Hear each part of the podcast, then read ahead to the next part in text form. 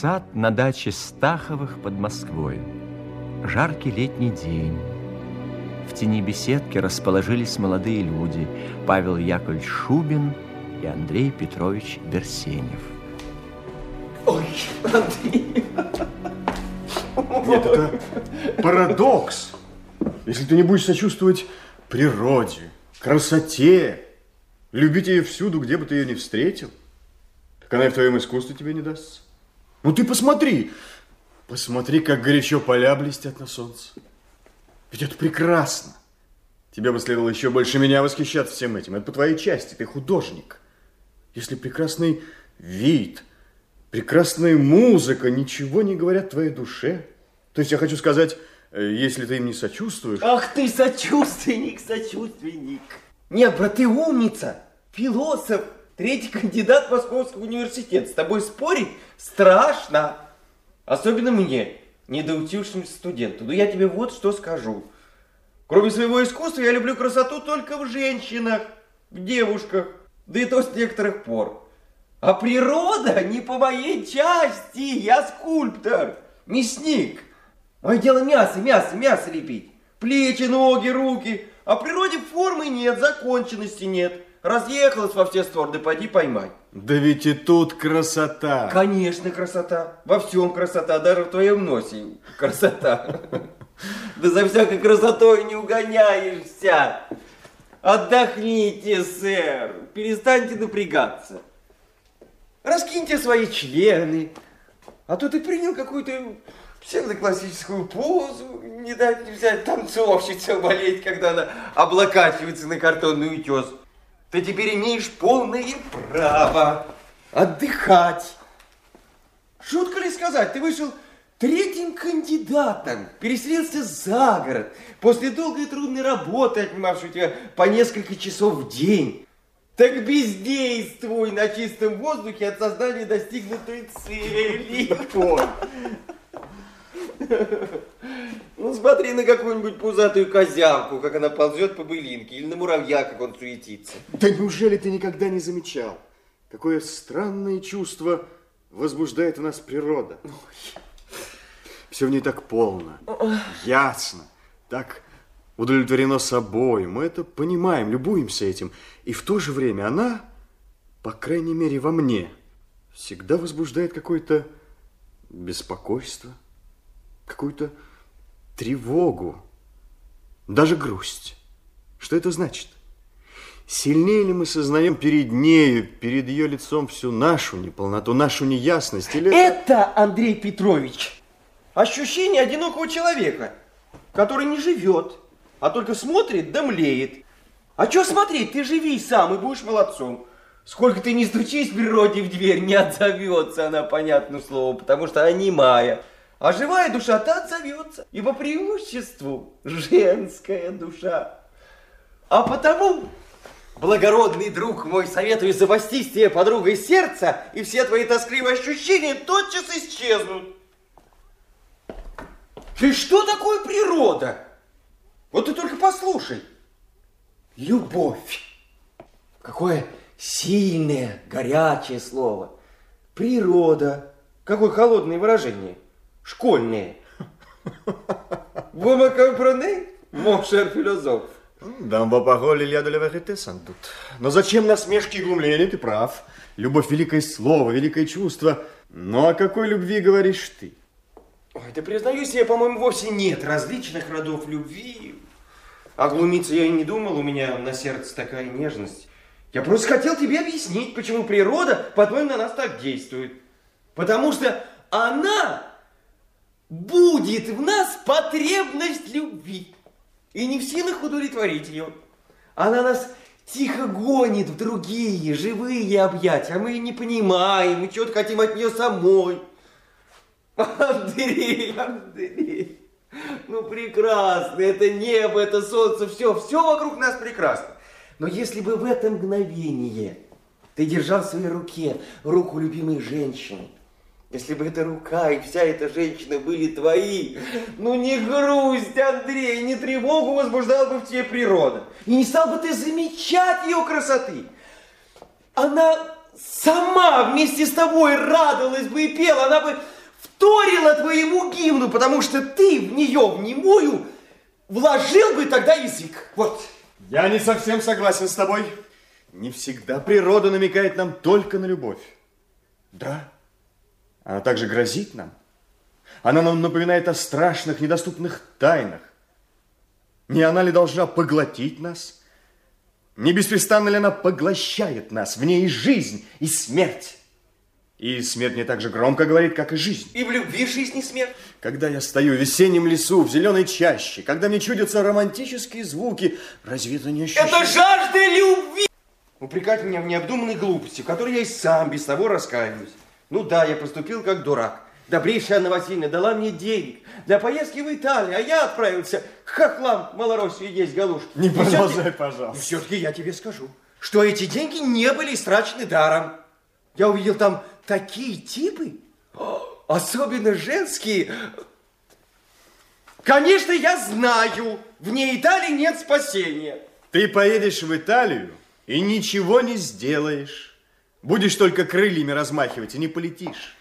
Знаем мы вас. Не полечу, значит, я пингвин, без крыльев. Мне душно здесь, в Италию хочу, там солнце, там красота.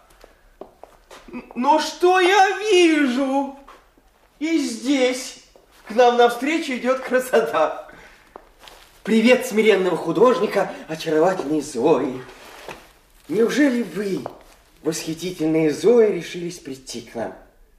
Так я должен понять смысл вашего появления. Скажите, неужели? Или нет? Лучше не произносите ни слова. Разочарование убьет меня мгновенно. Ах, перестаньте, Павел Яковлевич. А чего вы никогда не говорите со мной серьезно? Я рассержусь. Вы не рассердитесь на меня, идеальная Зоя Никитична. Вы не захотите повергнуть меня в мрачную бездну иступленного отчаяния. А серьезно говорить я не умею, потому что я несерьезный человек. Павел Яковлевич, я рассержусь. О, Боже! Ой, Елена Николаевна. Вот, Елена Николаевна, он всегда так. Обходится со мной, как с ребенком. Зоя удаляется. Опять старые шутки, Поль? Старые шутки. Предмет-то более неистощимый. Сегодня она меня особенно из терпения выводит. Это почему же? Можно подумать, что вы говорите о злой, неприятной старухе. Хорошенькая, молоденькая девочка. Конечно, хорошенькая. Очень хорошенькая. Я даже уверен, что всякий прохожий, взглянув на нее, непременно должен подумать. Вот бы с кем отлично польку протанцевать. Я уверен так, что она это знает, что это приятно. Так к чему же эти стыдливые ужимки, эта скромность? Ну да вам известно, что я хочу сказать. Впрочем, мы теперь другим заняты. Появляются Анна Васильевна Стахова, Увар Иванович и Зоя. Андрей Петрович, как я рада. Здравствуйте, Анна Васильевна. Элен, займи гостя. А ты, Поль, пожалуйста, не шали и не дразни Зою. Сядьте подле меня, Зоя. Добрый день, Увар Иванович. Добрый день. Итак, Андрей Петрович, вы желали бы стать профессором. Да, то моя любимая мечта. Я, конечно, хорошо понимаю все, чего мне не достает, чтобы быть достойным такого высокого... Ну, то есть я хочу сказать, что я слишком мало подготовлен. Но я надеюсь получить позволение съездить за границу, пробыть там три или четыре года. И тогда... И вы хотите стать профессором истории. Да, или философии, если это будет возможно. Он уж теперь силен как черт философии. На что ему за границу ездить? И вы будете вполне довольны вашим положением. Вполне. Елена Николаевна, вполне. Какое же призвание может быть лучше? Э, Покойный мой батюшка благословил меня на это. Одна мысль о моей будущей деятельности э, наполняет меня радостью и смущением. Да, смущением, которое происходит от сознания моих малых сил. Зоя, сыграйте мне что-нибудь грустное. Dernier pensée de Weber? И жажда счастья, больше ничего. Ну, Андрей, ну знаю я эти звуки. Знаю я это умиление, ожидание, которые находят на душу под сенью леса в его недрах или вечером в открытых полях, когда заходит солнце, река дымится за кустами. Но и от леса, и от реки, и от земли, и от неба, от каждой травки, от каждого облачка я жду, я хочу счастья. Я во всем чую его приближение, этого светлого Бога, слышу его призыв. Мой Бог, Бог светлый и веселый. Я было начал так одно стихотворение. Ну, сознайся, славный первый стих. Только вот второго никак придумать не мог. Эх, счастье бы! Счастье! Пока жизнь не прошла, пока все наши члены в нашей власти, пока мы идем не под гору, а в гору. Черт возьми! Мы молоды, не уроды, не глупы. Мы завоюем себе счастье. А? Будто нет ничего выше счастья. А, например? Да вот, например, как ты говоришь, мы молоды, мы хорошие люди, положим, мы желаем для себя счастья. Но такое ли это слово счастье, которое соединило бы нас, воспламенило бы нас обоих, заставило бы подать друг другу руки? Не эгоистическое ли, я хочу сказать, не разъединяющее ли это слово? А ты знаешь такие слова, которые соединяют? Ха. И ты их знаешь. Да хоть бы искусство, так как ты художник, родина, наука, свобода, справедливость. А любовь? И любовь, соединяющее слово, но не та любовь, которой ты теперь жаждешь. Не любовь наслаждения, любовь жертва. Это хорошо для немцев. А я хочу любить для себя. Я хочу быть номером первым. Номером первым? А мне кажется, поставить себя номером вторым все назначение нашей жизни. Ой, если все будут поступать так, как ты советуешь, никто на земле не будет есть ананасов. Все их другим предоставлять будут. Ну, значит, ананасы не нужны. А, впрочем, не бойся. Всегда найдутся любители даже хлеб от чужого рта отнимать. Уж не этот ли серб или болгар, патриот этот, внушил тебе все эти философские мысли, а? Инсаров? Да, может быть. Ну, признайся, занимает тебя женщина, а? Кстати, о женщинах. Наш Николай Артемьевич совсем с ума спятен. Отец семейства, старец.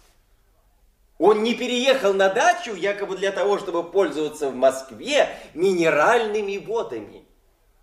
А в сущности ему не хотелось расстаться с этой своей Августиной Христианной, этой русской немкой, с которой он недавно сошелся, и уже успел ей подарить пару серых лошадей собственного завода своей супруги, моей добрейшей тетушки Анны Васильевны. Николай Артемьевич проводит у Августины Христианны почти все свое время. Сидят, глазеют друг на друга. Противно смотреть. Я их вчера поссорил. Он даже объявил ей, что на дачу уедет. На днях я вылепил ее карикатуру. Очень вышло похоже. Покажу. А портрет Елены Николаевны подвигается? Нет. От этого лица можно в отчаяние прийти. Не дается, как клад в руки. Что тут прикажешь делать скульптору, да еще плохому? Удивительное существо. Странное. Да, она необыкновенная девушка. А барельеф ты закончил? Какой? Ребенка с козлом. К черту! Черту, к черту все!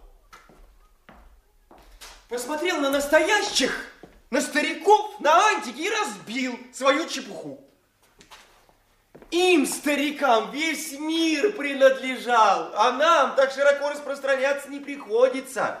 Мы закидываем удочку на одной точечке и караулим. Да, клюнет браво, а не клюнет. Я бы сейчас выкупался. Река словно нас манит. Древние греки в ней признали бы нимфу. Но мы не греки, о нимфа, мы толстокожие скифы. У нас есть русалки. Да поди ты со своими русалками. Ну на что мне эти исчадия, запуганные холодной фантазией, эти образы, рожденные в духоте избы во мраке зимних ночей? Мне нужно света, простора. Когда же, боже мой, поеду я в Италию? То есть ты хочешь сказать в Малороссию? Стыдно тебе, Андрей Петрович. Да, Вебера. Последний дом. Зоя идет в дом. Анна Васильевна, вы взяли эту миленькую русскую немку Зою Никитичну на лето в компаньонке к своей дочери, а почти постоянно держите Зою при себе. Ах, прекратите, Поль. Элен на это не жалуется. Я нисколько не жалуюсь, господин Шубин. Я решительно не знаю, о чем мне разговаривать с Зоей, месье Поль. Андрей Петрович, вы вчера упомянули о том, что ваш батюшка оставил замечательное произведение в рукописи. Да, оставил. Это был чудесный человек. И... А какое содержание этого сочинения?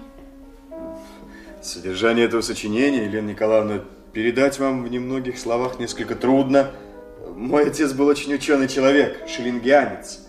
Но он употреблял выражения не всегда ясные. Андрей Петрович, простите мне мое невежество, а что это такое значит шеллингианец? Э, Шеллингианец – это значит последователь Шеллинга, немецкого философа.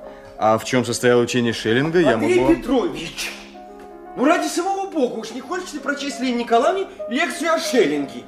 Ну пощади. Да вовсе не лекцию, я хотел только сказать несколько... А почему бы и не лекцию? Нам с вами лекции очень полезны, Павел Яковлевич. А чему это вы смеетесь? Ну помилуйте. Ну что за охота сейчас в такую погоду толковать о философии? Давайте лучше говорить о соловьях, о розах, о молодых глазах и улыбках. О французских романах и о женских тряпках.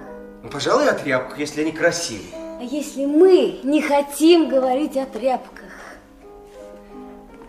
Вот вы величаете себя свободным художником. Так зачем же вы посягаете на свободу других? И позвольте вас спросить, при таком образе мыслей, зачем же вы нападаете на Зою? С ней особенно приятно говорить о тряпках и о розах. А, вот как. Я понимаю ваш намек. Вы меня отсылаете к ней? Иными словами, я здесь э, лишний.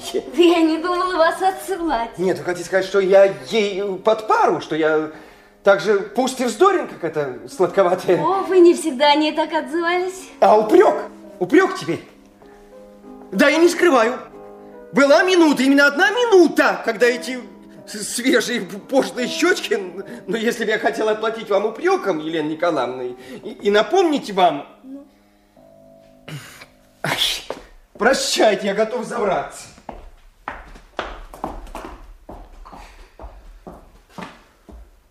Дитя. Художник.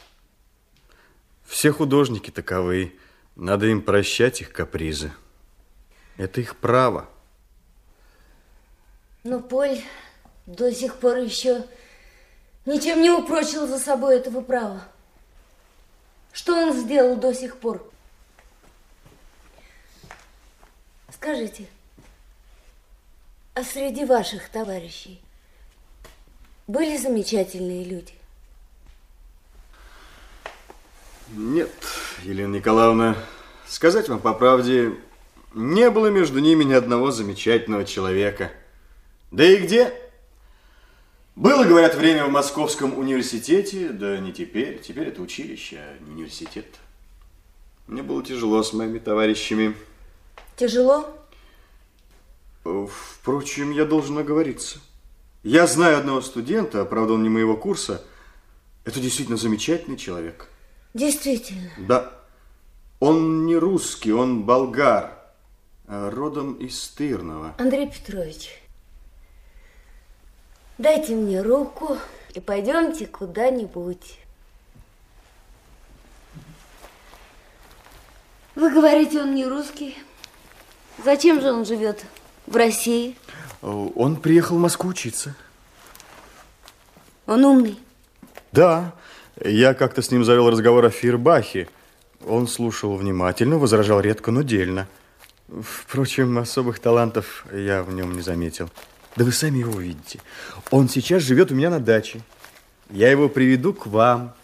Судьба его необыкновенная. Необыкновенная? Необыкновенная.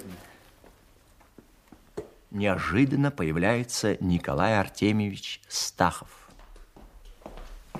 Ба, явился.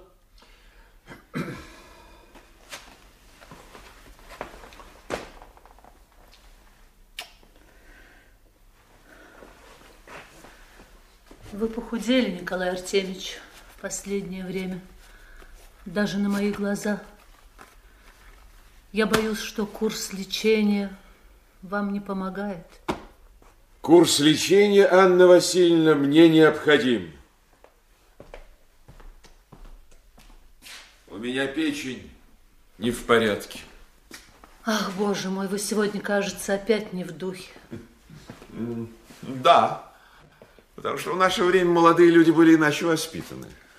В наше время молодые люди не позволяли себе манкировать старшим, а теперь я гляжу и только удивляюсь. Может быть, не прав я, а они правы. Как вы об этом думаете, Увар Иванович? Надо бы как-нибудь э, того. Елену Николаевну я не понимаю, это точно. Я для нее недовольно возвышен. Ее сердце так обширно, что обнимает всю природу до малейшего таракана или лягушки. Словом, все, за исключением родного отца. Ну и прекрасно. Я это знаю и уж не суюсь, потому тут и нервы, и ученость, и парение в небеса. Но, но господин Шубин, ну, положим, он художник удивительный, необыкновенный. Я об этом не спорю. Однако банкировать старшему человеку, которому, можно сказать, обязан многим, это, я признаюсь, даму гробом сенс допустить не могу. Я от природы не взыскателен, нет. Но всему есть мера. Аннушка, пойди попроси сюда Павла Яковлевича. Помилуйте, на что вы хотите его позвать? Я этого не требую, не желаю вовсе. Как на что, Николай Артемьевич? Он вас обеспокоил? Может быть, помешал курсу вашего лечения? Я хочу с ним объясниться, я хочу знать, чем он мог вас так прогневать. А я вам повторяю, что я этого не требую, совсем не к тому речь вел.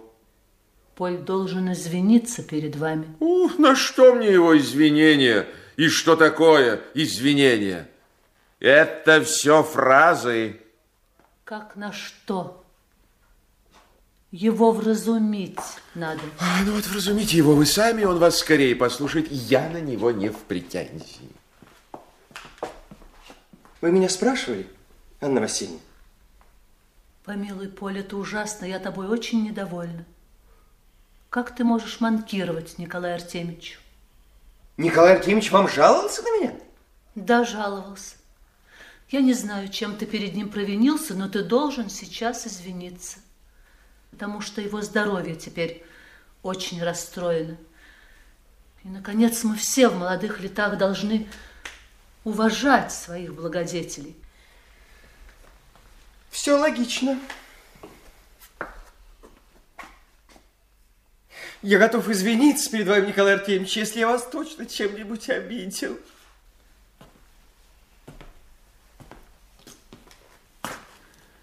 Я вовсе не с тем. А, впрочем, я охотно вас прощаю, потому что вы знаете, я невзыскательный человек. Ой, это не подвержено никакому сомнению. А позвольте полюбопытствовать, известно Анне Васильевне, в чем именно состоит моя вина? Нет, нет, я ничего не знаю. Боже мой! Сколько раз я просил, умолял, сколько раз я говорил, как мне противны все эти объяснения и сцены. В кои-то веки приедешь домой, хочешь отдохнуть, говорят, семейный круг, домашняя жизнь, домашний уют, будь семьянином, а тут сцены, неприятности, минуты нет покоя. Неволе поедешь в клуб или куда-нибудь. Человек живой, у него физика, она имеет свои требования. А тут... De trouver le calme, on est énervé. Voilà pourquoi on va à clope.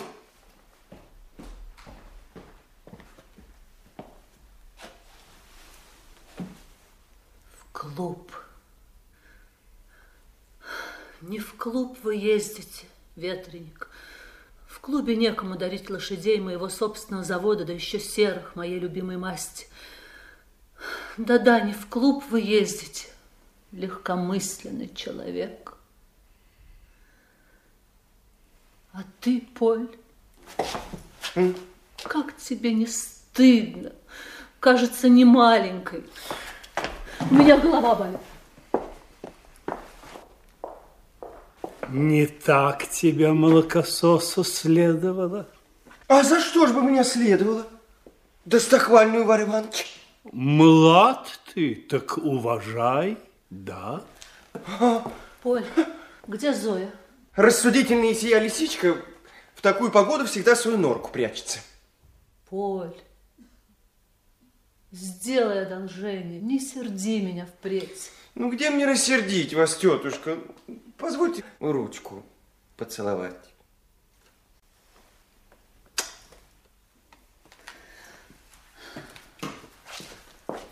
А кого, вы говорите, уважать надо, Вар Иванович?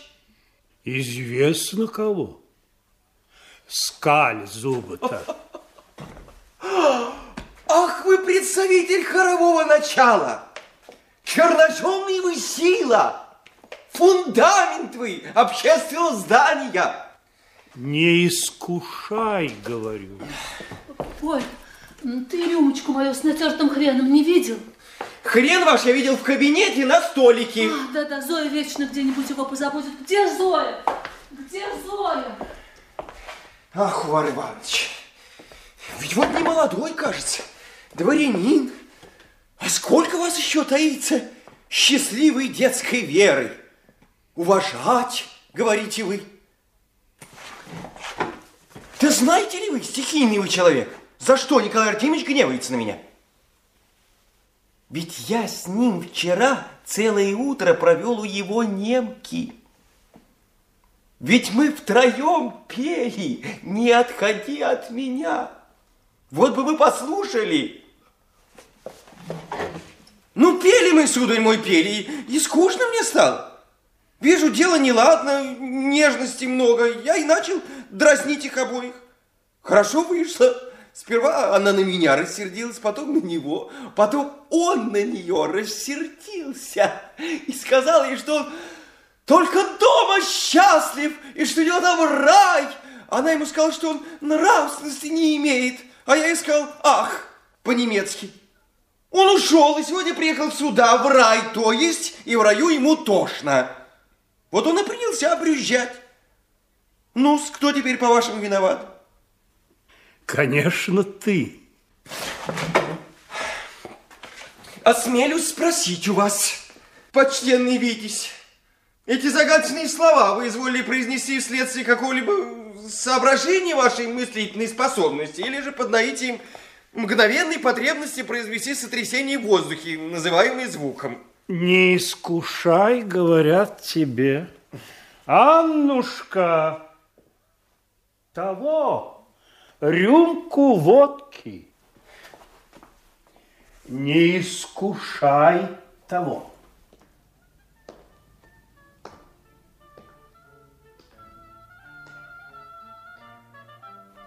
Из глубины аллеи идут Елена и Берсенев. Елена Николаевна, я только сейчас вспомнил, что еще не попросил вас прощения за мою глупую выходку. Вы на меня не сердитесь? Я нисколько не сержусь на вас, Поль.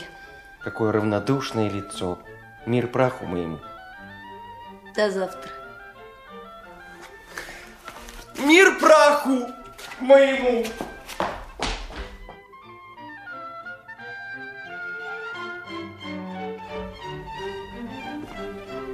У меня была подруга, Катя. Андрей Петрович. Нищая девочка.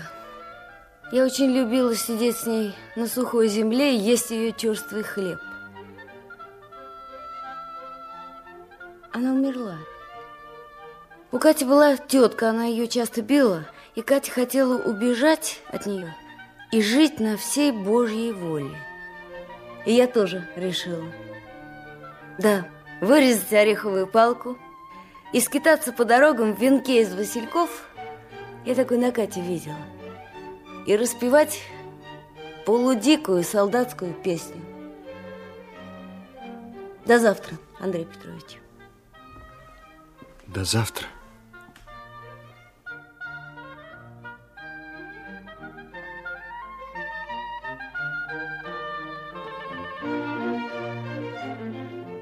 Чего я всегда гляжу на пролетающих птиц?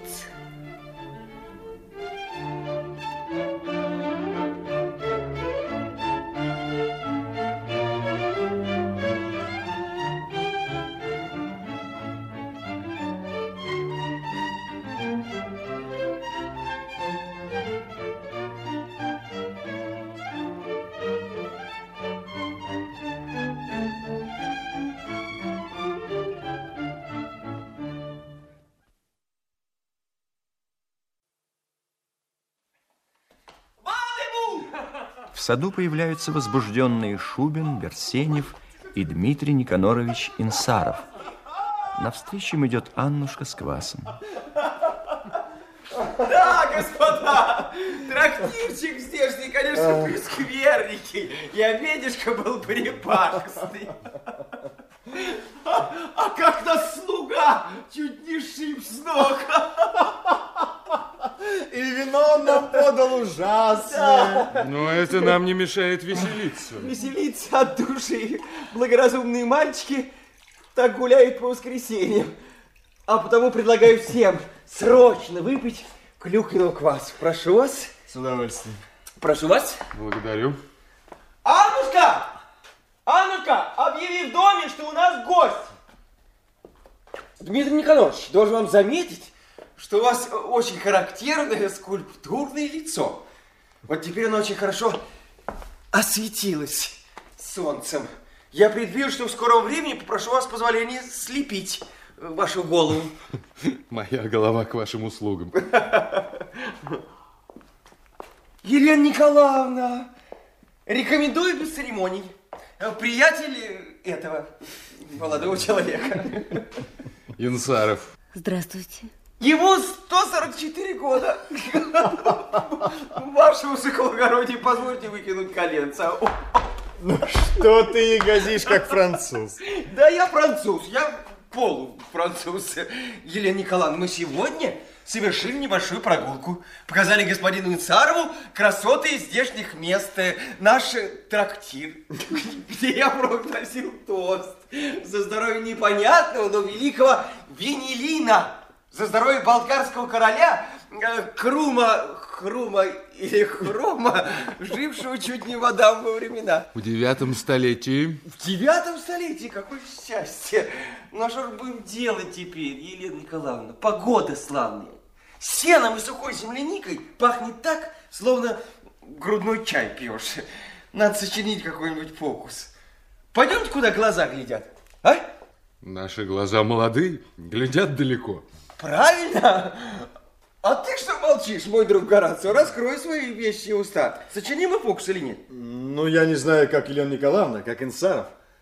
Он, кажется, сегодня еще собирался работать. Вы хотите работать? Нет, нет. Нынешний день я могу посвятить развлечениям. Отлично! А вот и Анна Васильевна. И восхитительная Зоя Никитишна. Позвольте вам представить моего приятеля. Дмитрий Никонорович Инсаров.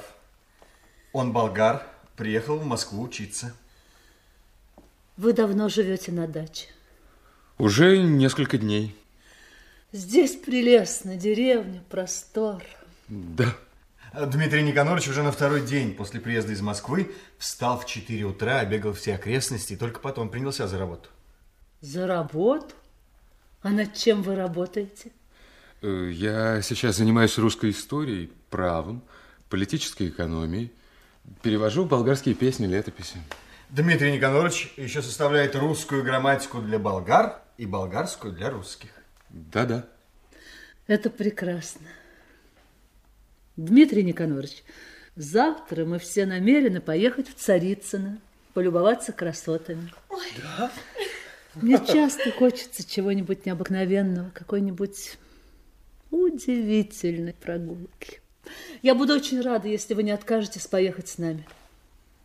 Да, благодарю. Ну, а теперь пойдемте в гостиную. Зоя, сыграйте что-нибудь для Дмитрия Никоноровича. Привет смиренного художника, очаровательной Зои. Павел Яковлевич, я рассержусь. Поль, не дразни Зою. Пойдемте, молодые люди. Все уходят в дом, Шубин задерживает Берсенева. Андрей, дай мне руку. Не правда ли я был глуп вчера? Да и сегодня. Откровенно говоря, да. Я не могу понять тебя. Отчего ты вчера рассердился на Елену Николаевну? Из каких-то пустяков. Видишь ли, я... Я должен тебе сказать. Ты думай обо мне, что хочешь, но я позвал тебя от того, что... От того, что я готов локти себе кусать, от того, что отчаяние меня грызет, досада, ревность. Я влюблен в Елену, я надеялся, что и она со временем, но я понял, что мне рассчитывать не на что. Она полюбила тебя. Меня? Тебя это удивляет? Но ты можешь быть совершенно спокойна, она тебя любит. Ты пришел ей по сердцу. Было время, я ей нравился, но, во-первых, я для нее слишком легкомысленный молодой человек, а ты существо серьезное. Ты нравственная физически опрятная личность, добросовестно умеренный энтузиаст, истый представитель тех жрецов науки, которыми, нет, не которыми, коими справедливо гордится класс среднего русского дворянства. Ты, ты веришь. Только во что, бишь, ты веришь? А во-вторых, Елена несколько раз видела, как я целовал руки у Зои. Ну что прикажешь делать? У этой немки плечи так хороши. А Елена, к сожалению, не понимает всей естественности этих противоречий. А тут ты подвернулся, толкуешь о Шиллере, о Шеллинге, вот ты победи. Павел, что это за детство? Помилуй, что с тобой? Бог знает, какой вздор сбрел тебе в голову, и ты плачешь? Мне право кажется, ты притворяешься, дурачишь меня. Думай обо мне, что хочешь. Но я влюблен в Елену, а Елена тебя любит, да. Пой, если умеешь, пой, еще громче, если не умеешь, закинь голову, улыбайся. Ведь ты влюблен, Андрей Петрович? А, ты не отвечаешь мне. Молчи, молчи. Если ты чувствуешь себя счастливым, то молчи. Я болтаю, потому что я гремыка, я нелюбимый, я фокусник, артист, фигляр. Ну, какие безмолвные восторги пил бы, если бы я знал, что меня любит. Берсенев, ты, ты счастлив, да? Она не любит. Но она когда-нибудь полюбит. Кого-нибудь.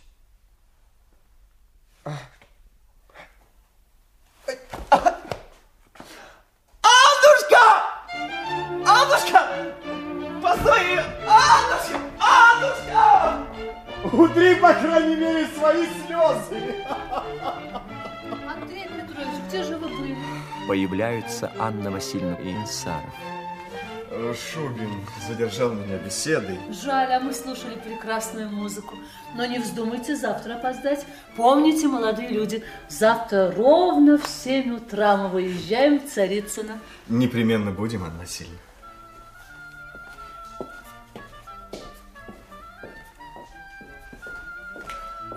Как вам понравились наши новые знакомые? Очень понравились. И дочь. Славная должна быть девушка. Надо будет ходить к ним почаще. Да, надо.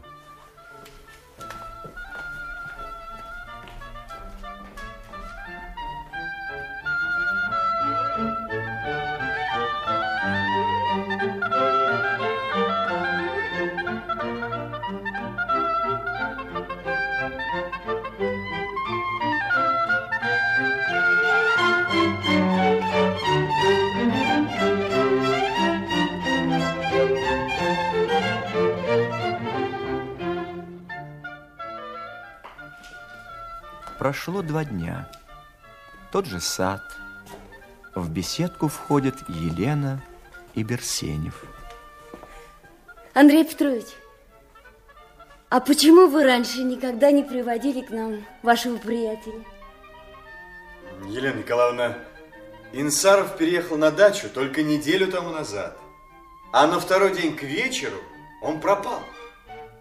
Как пропал? Пропал. Э, Где он был, я не знаю, не спрашивал. А сам он о своем таинственном исчезновении ничего не говорил. Только знаю, что уходил он не один. С кем же?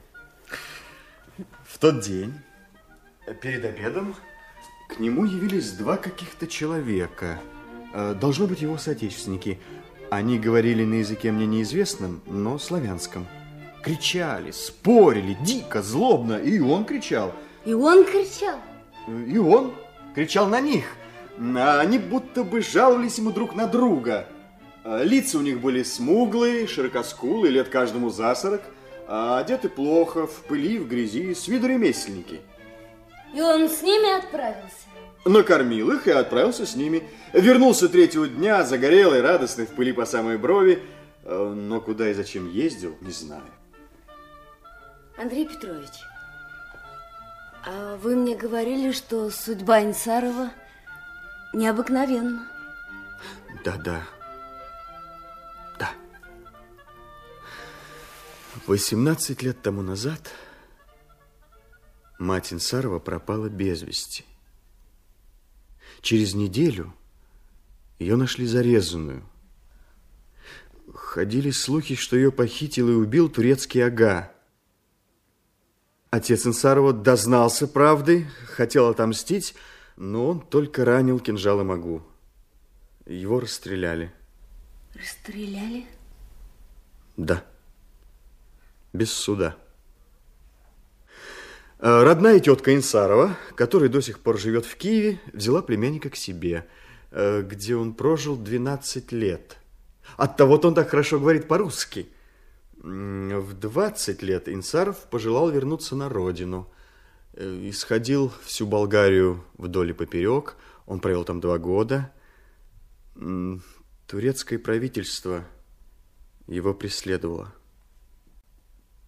Очевидно, он подвергался большим опасностям. Я как-то заметил у него на груди след раны. Пытался расспрашивать. Не тут-то было, отвечал общими фразами. Он очень горд, наверное. Горд? Нисколько. Э, То есть, если хотите, он горд. Только в каком смысле? Денег, например, взаймы он ни от кого не возьмет. Он отказался со мной обедать, как он мне сам объяснил, только потому, что его средства не позволяют ему так обедать, как я обедаю. Ну, наверное, у него много характера. Да. Но в нем много детскости и искренности, э, при всей его скрытности и сосредоточенности. Но его искренность не наша дрянная искренность. Искренность людей, скрывать которым решительно нечего.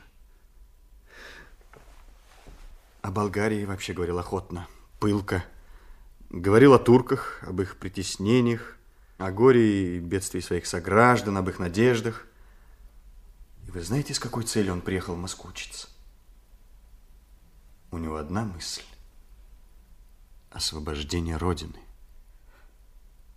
Эти слова даже выговорить страшно. Так они велики. Он не застенчив. Нет, не застенчив. Одни самолюбивые люди застенчивы.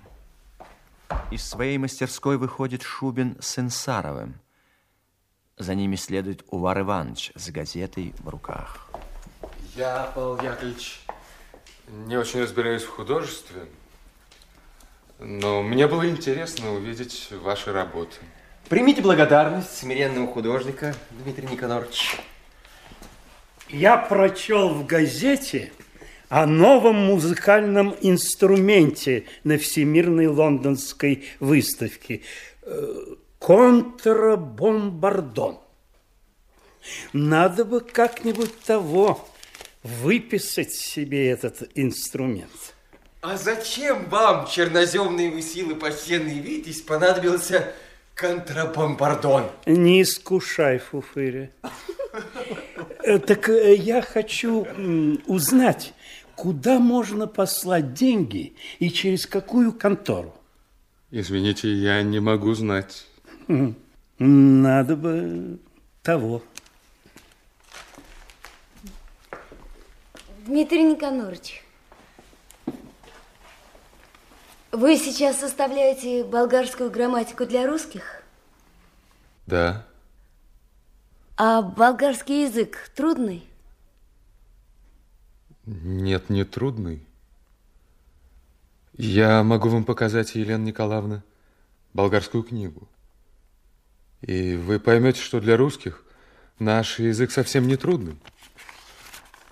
В этой книге собраны болгарские песни. Вот посмотрите хотя бы эту.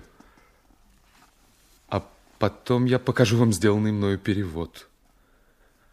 А вы знаете хоть немного нашу историю? Нет. Нет, я ничего не знаю. Я как-нибудь могу вам рассказать хотя бы главные факты, если хотите. Хочу. Елена Инсаров уходят вглубь сада и садятся на скамейку.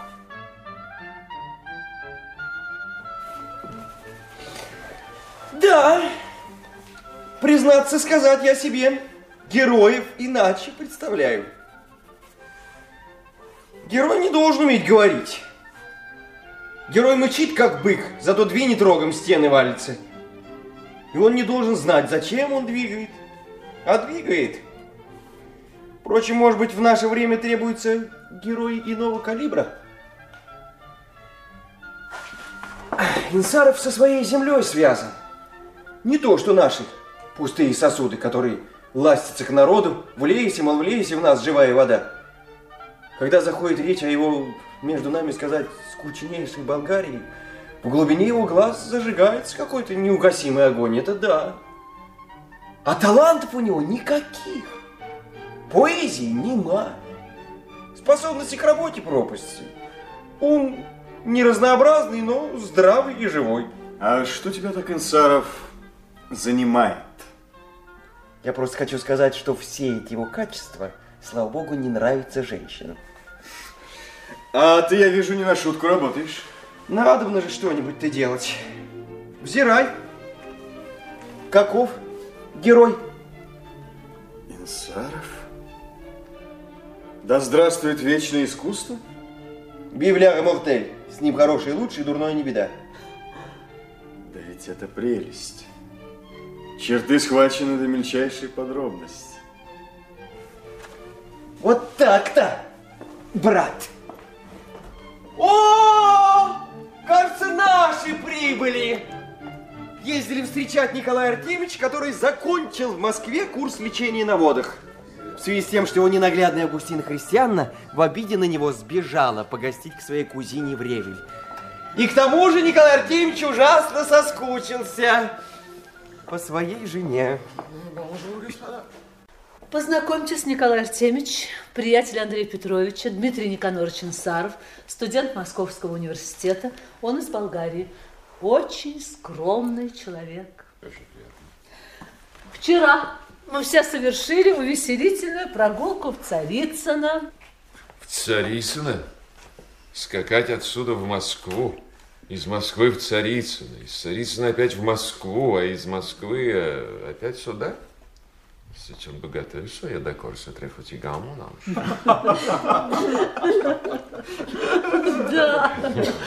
вы правы. Я вернулась чуть жива, но что толковать, день был славный. Хотя под вечер к нам привязалась целая гурьба растрепанных пьяных офицеров, немцев. И представьте себе, этот скромный молодой человек схватил одного из них, самого наглого. Самого огромного, с огромной бычачьей шеей, бычачьими воспаленными глазами. Да, поднял и как мячик швырнул в пруд. Это бог знает, что такое. Я думаю, что это хлопнуло, а это немец.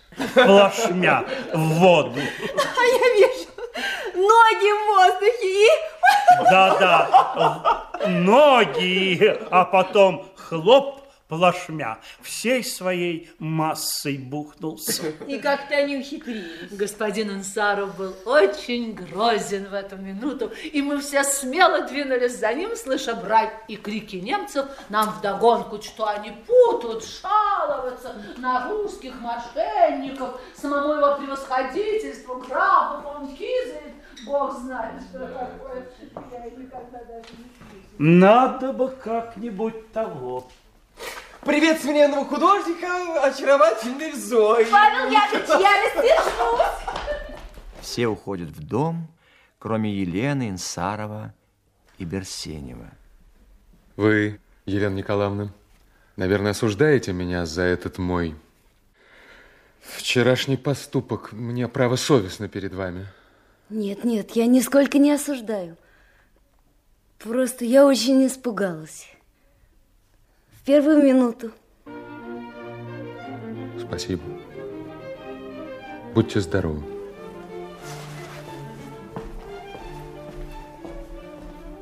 До завтра, Андрей Петрович. До завтра.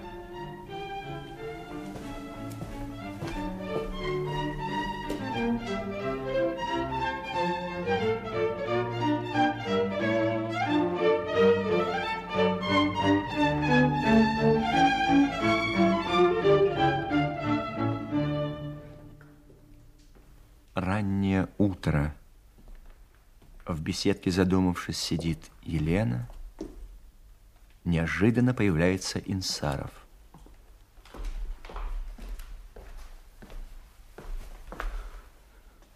Здравствуйте. Здравствуйте. Андрей Петрович что-то замешкался, и я пришел один. Мы все очень рады вас видеть. Жаль, что вы раньше не могли к нам приходить. А у меня были дела. Сразу после приезда из Москвы я уходил. Я знаю. Мне Андрей Петрович сказал. Андрей Петрович? Он, вероятно, вам также сказал, что я уходил с какими-то странными людьми. Да, Что же вы подумали обо мне? я подумала. Я подумала, что вы всегда знаете, что делаете, и что вы никогда не способны совершить ничего дурного. Да. Наших здесь небольшая семейка. Есть между нами люди мало образованные, но все крепко преданы общему делу. К несчастью, без ссор нельзя. А меня все знают, доверяют мне. Вот попросили разобрать одну ссору. Я за 60 верст ездил в Троицкий посад и уладил дело. Представляю, как вас Андрей Петрович удивил. И вы из-за таких пустяков за 60 верст ездили и три дня потеряли? А то не пустяки, Елена Николаевна. Когда свои земляки замешаны, тут отказаться грех. А что я время потерял, не беда. Потом наверстаю. Наше время, оно не нам принадлежит, А кому же? А всем, кому в нас нужда. Я это вам все так с бухта-барахта рассказал, потому что я дорожу вашим мнением. Я... Вы хорошая, хорошая девушка.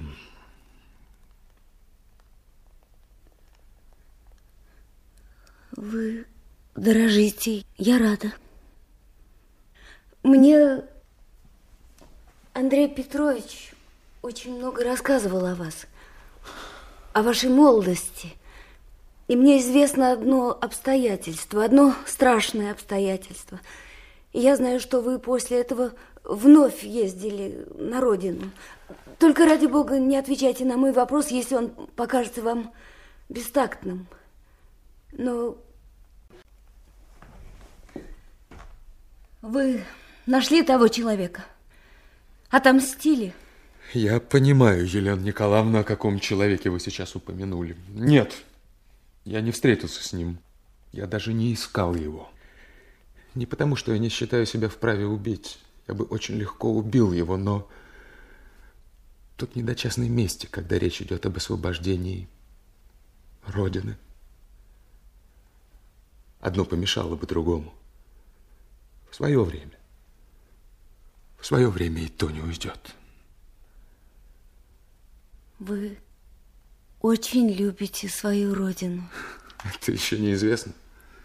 Вот когда кто-нибудь из нас отдаст за нее жизнь, тогда, тогда можно будет сказать, что он ее любил. Так, значит,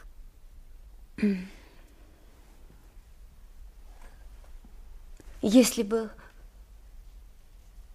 вам помешали вернуться в Болгарию, вам было бы очень трудно остаться в России. Мне кажется, я бы этого не вынес. Нас топчут, терзают. Все отняли. Наши права, земли, церкви. Как стадо гоняют нас поганые турки. Нас режут. Вот вы сейчас спрашивали, люблю ли я свою родину. А что одно неизменно? Что выше всяких сомнений? Чему нельзя не верить после Бога и когда, когда эта родина нуждается в тебе? Последний мужик, последний нищий в Болгарии и я, мы, мы хотим одного и того же. У нас одна цель. Поймите.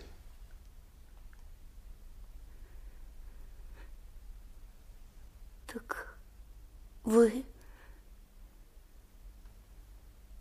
ни за что не остались бы в России.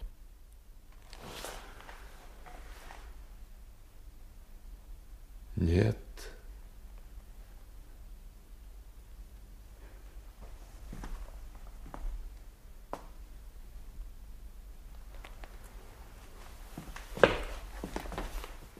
Елена и Инсаров удаляются.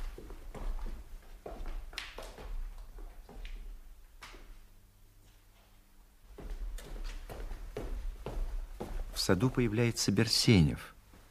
Из своей мастерской выходит Шубин.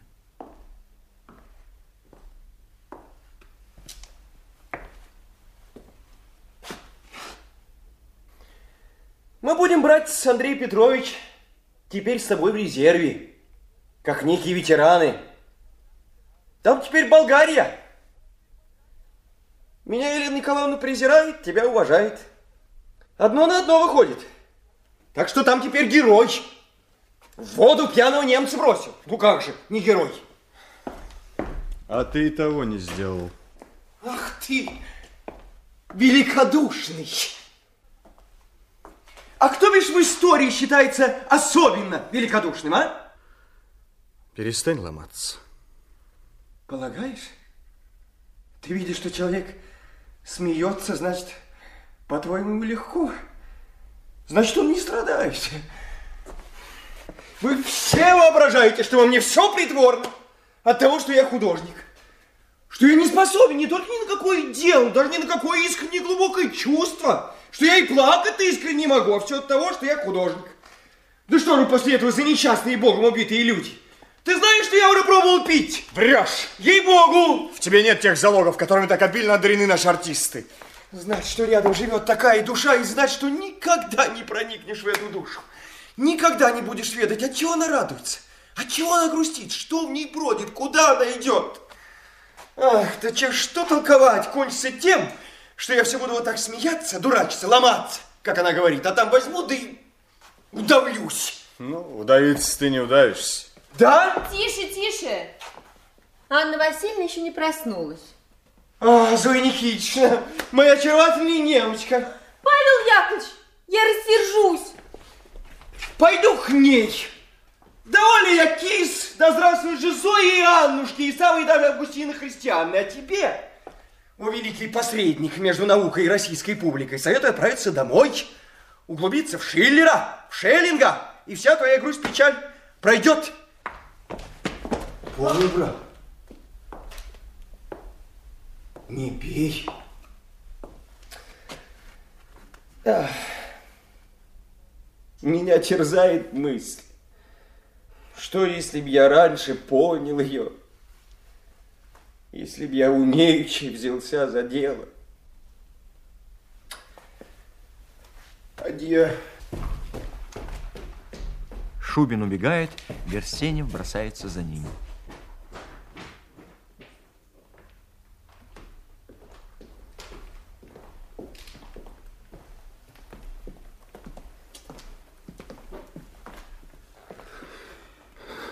До завтра.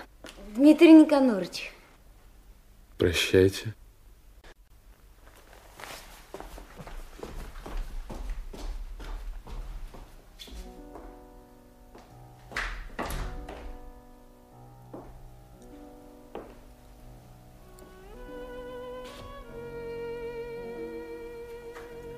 Елена Николаевна, я отправился в сад с тайной надеждой встретить вас. Я не обманулся.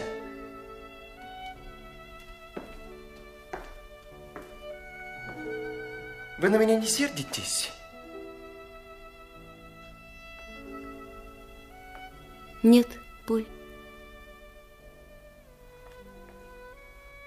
Какое отрешенное лицо. Нет, Поль. Мир праху моему. Я не сержусь на вас, Поль. Я не обманулся. Я нисколько.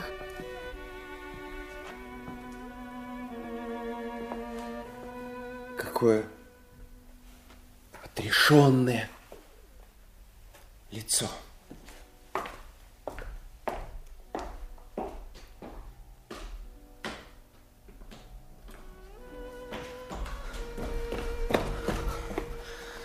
Андрей Петрович, Извините.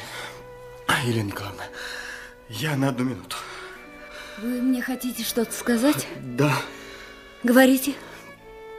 только что Инсаров объявил мне, что он переезжает с дачи в Москву, что по его соображениям ему оставаться здесь нельзя, и что это дело совершенно решенное. Что это значит? Что это значит? Это значит... Да, я познакомился с Инсаровым в доме одного моего родственника. У этого родственника была дочка очень хорошенькая, и мне показалось, что Инсаров к ней неравнодушен, и я ему сказал об этом. Он рассмеялся и ответил, что я ошибся, что сердце его не пострадало, и что он немедленно бы уехал, если бы что-нибудь подобное с ним случилось. Я понял, что для удовлетворения своего личного чувства он не может изменить своему делу и своему долгу. Я болгар, сказал он, и мне русской любви не нужно. Ну, ну, и что же вы теперь? Я думаю, что теперь сбылось то, что я напрасно тогда предполагал. Я думаю, что Инсаров полюбил и решается бежать. Он просил меня завтра передать всем поклоном вместе с извинениями, что он возвращается в Москву, не засвидетельствовав своего почтения. Благодарю вас, Андрей Петрович.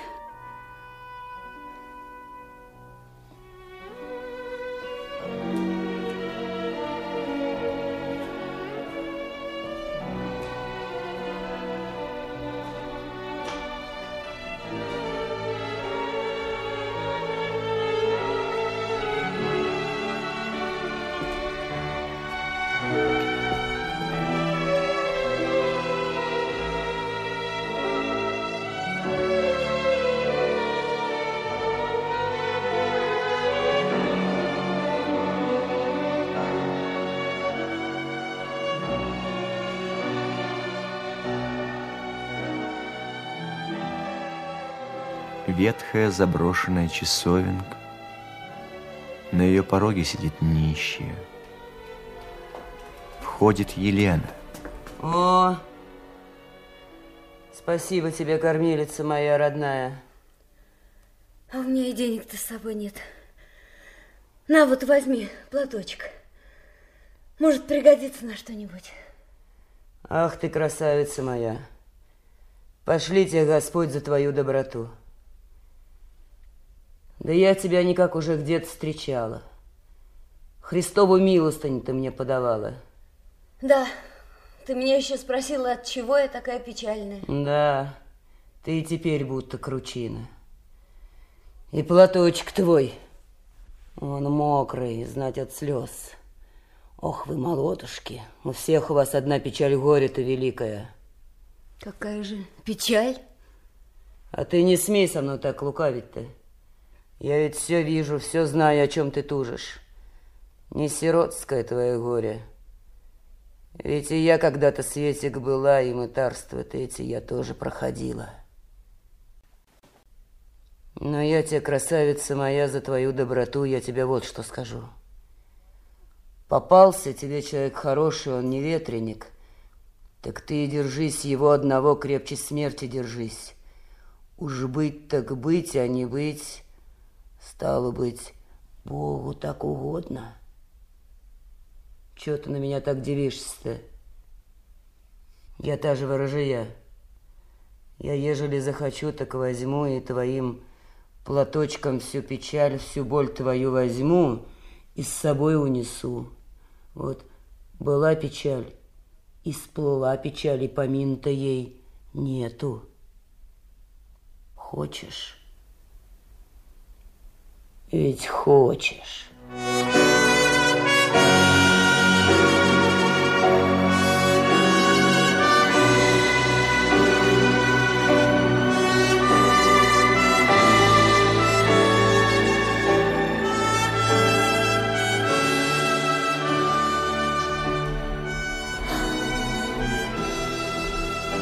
Ох, Господи помилуй.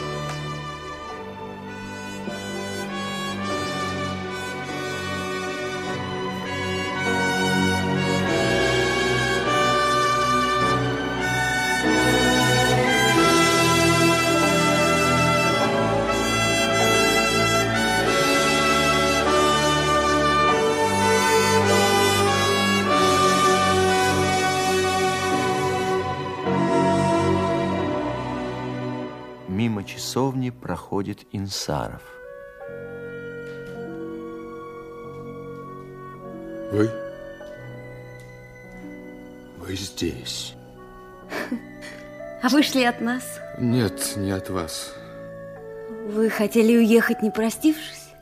Да. После нашего знакомства, после наших разговоров, после всего. Вы хотели уехать, даже руки мне не пожав, в последний раз. И вам не было бы жаль? Елена Николаевна, не говорите так. Мне и без того не весело, поверьте. Мое решение стоило мне больших усилий, если вы знали. Я ничего не хочу знать. Я не хочу знать, от чего вы уезжаете. Видно, так нужно. Иначе вы бы не стали так огорчать своих друзей. Но разве так расстаются с друзьями? Ведь мы с вами друзья. Нет. Я именно от того и еду, что мы не друзья. Не заставляйте меня сказать то, что я не хочу сказать. То, что я не скажу. Хорошо. Я буду храбрее вас. Я скажу, от чего вы меня здесь застали. Я шла к вам. Ко мне?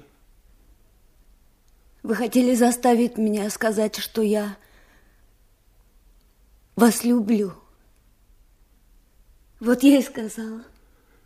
Елена, так ты пойдешь за мной всюду. Где будешь ты, там и я буду. Ты знаешь, что родители твои никогда не согласятся на наш брак. Знаю. Я беден, почти нищий. Знаю. Я не русский, мне не суждено жить в России. Знаю. Ты знаешь, что я посвятил себя делу трудному, неблагодарному, что мне... Знаю. Что нам придется подвергаться опасностям, лишениям, унижению, быть может. Знаю. Что тебе придется порвать все твои связи с родными, с отечеством, с родиной. Где будешь ты, там и я буду.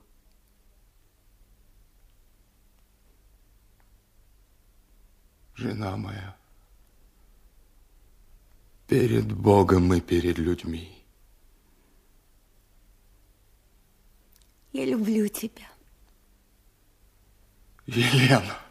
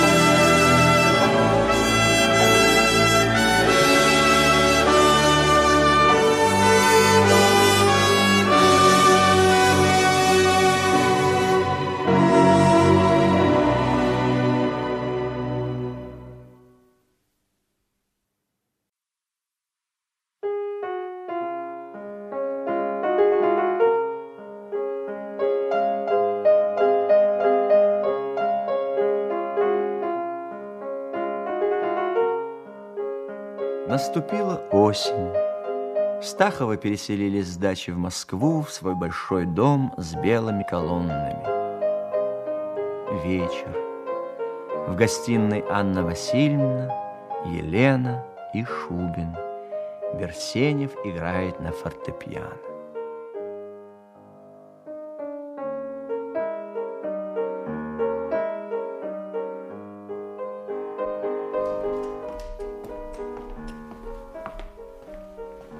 Входит Николай Артемьевич.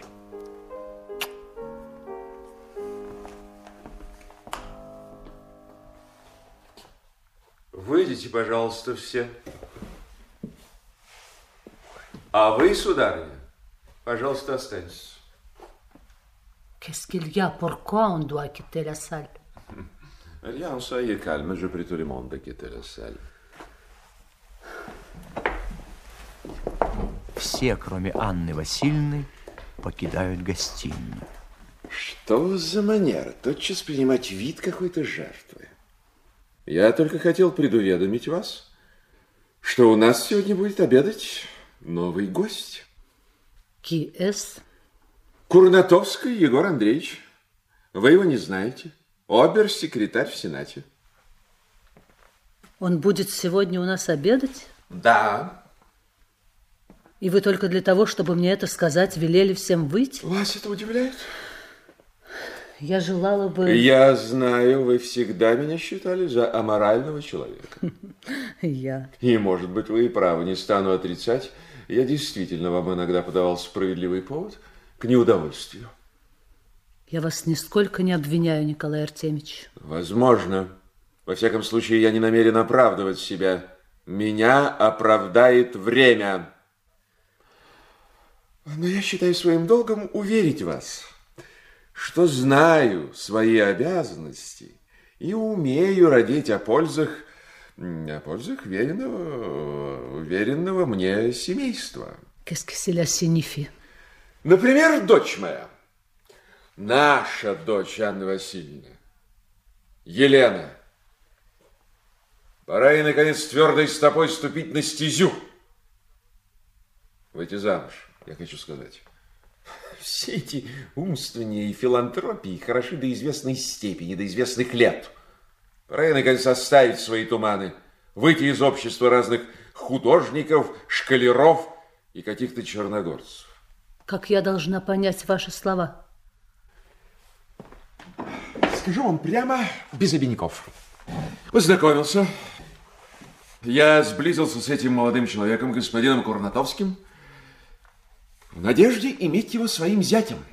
Надеюсь, что, увидевшие его, вы не станете упрекать меня в пристрастии или в опрометчивости суждений. Образование отличного. Он правовед, манеры прекрасные, 33 года, обер-секретарь, коллежский советник и Станислав на шее.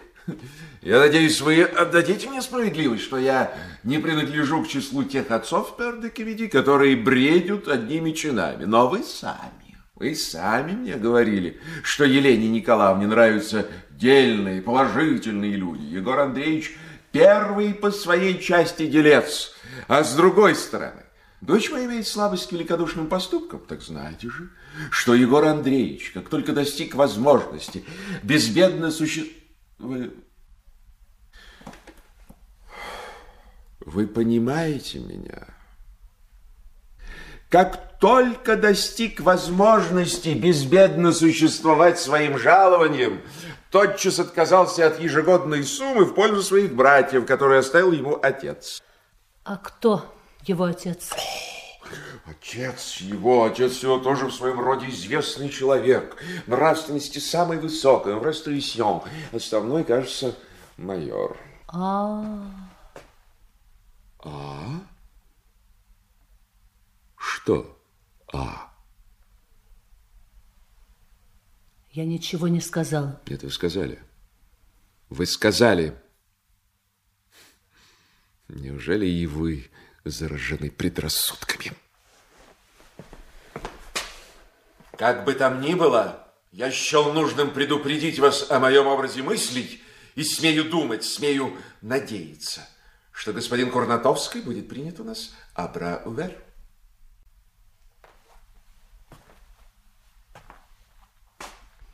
Надо будет только Ваньку повара позвать, блюдо приказать прибавить.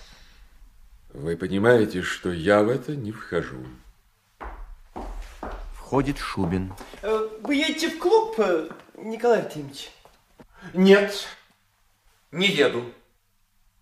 У меня дом, семья, дочь.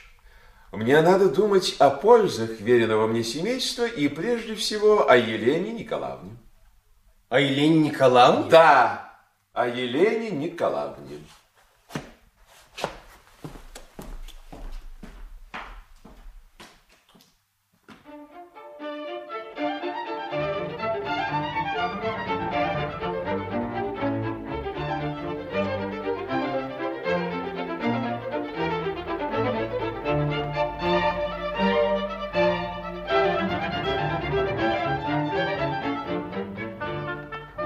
Комната Инсарова в старом каменном доме возле Поварской. Елена? Ты не ждал меня, мой милый. Мы вчера переехали с дачи. Я хотела сначала написать, а потом решила, лучше сама приду. И сон ли это? О, сколько бумаг. Это письма? Письма. Но ведь я здесь хозяйка. И у тебя не должно быть от меня тайн. Ты можешь прочесть их. Но их так много. Да они и не по-русски. Я надеюсь, что они не от соперницы. Елена. А вот у тебя появился соперник, а у меня жених. Можешь меня поздравить. Вероятно, на днях он мне сделает предложение, и я ему отвечу. Вот что! Елена! Папенька познакомился с ним в английском клубе. И в нем все отчетливо. Он ходит, смеется, ест, будто дело делает. И еще в нем есть что-то железное, и тупое, и пустое в то же время. Даже Поль подошел ко мне после стола и сказал, вот этот и некто другой – Твоего имени он не назвал. Оба практические люди. Но посмотрите, какая разница. Там жизнью данный идеал, а здесь даже не чувство долга, а просто дельность без содержания. Поль, конечно, умен. Елена, ты спрашивала, что это за письма? Эти письма из Болгарии. Елена, друзья неотступно зовут меня на родину. Теперь туда, да, теперь. Пока еще время, пока проехать можно. События быстро развиваются, война неминуема, все зашевелилось и так скоро. Но ведь ты возьмешь меня с собой. Но не грешно ли? Не безумно ли мне, одинокому, бездомному, увлекать тебя с собой? Куда? Иначе я рассержусь и больше никогда не приду к тебе. Разве не все решено между нами? Разве я не жена твоя?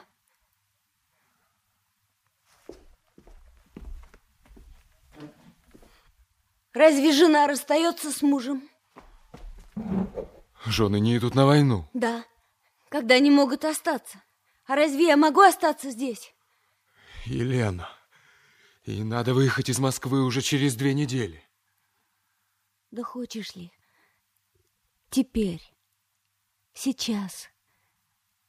Я останусь здесь, с тобой, навсегда. И домой не вернусь. Поедем сегодня, хочешь? Так пусть же Бог накажет меня, если я делаю дурное дело. Я остаюсь? Нет, Елена. Ты сегодня вернешься домой, но, но будь готова. Это дело нельзя разом сделать. Нужно хорошенько все обдумать. Тут нужны деньги, паспорт. Деньги? Деньги есть и у меня. 80 рублей. Я могу еще достать. Я у маменьки попрошу. Нет. У маменьки я просить не буду. Можно часы продать. У меня есть серьги, браслеты, кольца, кружево. Не в деньгах дело, Елена, паспорт. Твой паспорт. Я буду советоваться с одним прокурором, а деньги... Деньги есть у меня. И непременно нужен паспорт. Непременно? А я вспомнила. Когда я была маленькой, у нас убежала горничная. Ее поймали, вернули, простили. Она очень долго жила у нас. Но с тех пор все ее величали Татьяна Беглая. Елена, как тебе не стыдно? Елена, как тебе не стыдно? А как нам будет весело ехать вдвоем? Да, а там, куда мы приедем. Ну и что? А разве умирать вдвоем не весело? Нет. Зачем нам умирать? Мы будем жить. У нас много времени впереди. А ты ты хотел убежать от меня. Тебе не нужно было русской любви, болгар. А вот теперь я посмотрю, как ты от меня избавишься. Елена. А теперь прощай. А ты не можешь больше остаться? Нет. Если бы ты знал, как мне трудно было уйти одной. Цепочку сломал. Какой неловкий.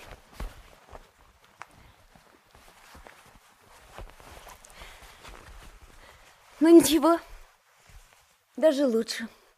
Пойду на Кузнецкий, отдам в починку. А если спросят, скажу, что была на Кузнецком. Tu vois, je ne suis pas trop bête. Дмитрий, перчатки. Резида? Не теряй времени. Прощай.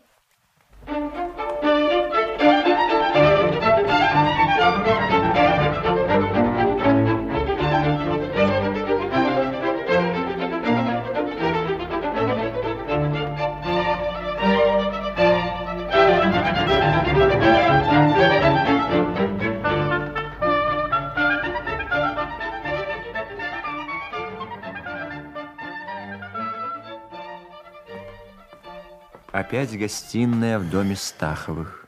Вечер. Николай Артемьевич явно нервничает. Шубин внимательно наблюдает за ним. Перестаньте, пожалуйста, шагать из угла в угол, Николай Артемьевич. Я все время ожидаю, что вы заговорите, слежу за вами. Шея у меня заболела. При том же ваши походки что-то напряженное, мелодраматическое. Да вам бы все улыбнулись. Вы не хотите войти в мое положение? Во-первых, меня тревожит Елена Николаевна. Разве можно ее понять? Хотел бы я знать, где тот человек, который бы взялся постигнуть, чего она хочет. То она весела, то скучает. Похудеет вдруг так, что не смотрел бы на нее. А то вдруг поправится. И все это безо всякой видимой причины. Не понимаю ее. Отцу, например, нравится жених. Дочери до этого нет никакого дела. Quelle cette époque nous vivons? Quelle mœurs? Quelle cette époque nous vivons? Quelle mœurs?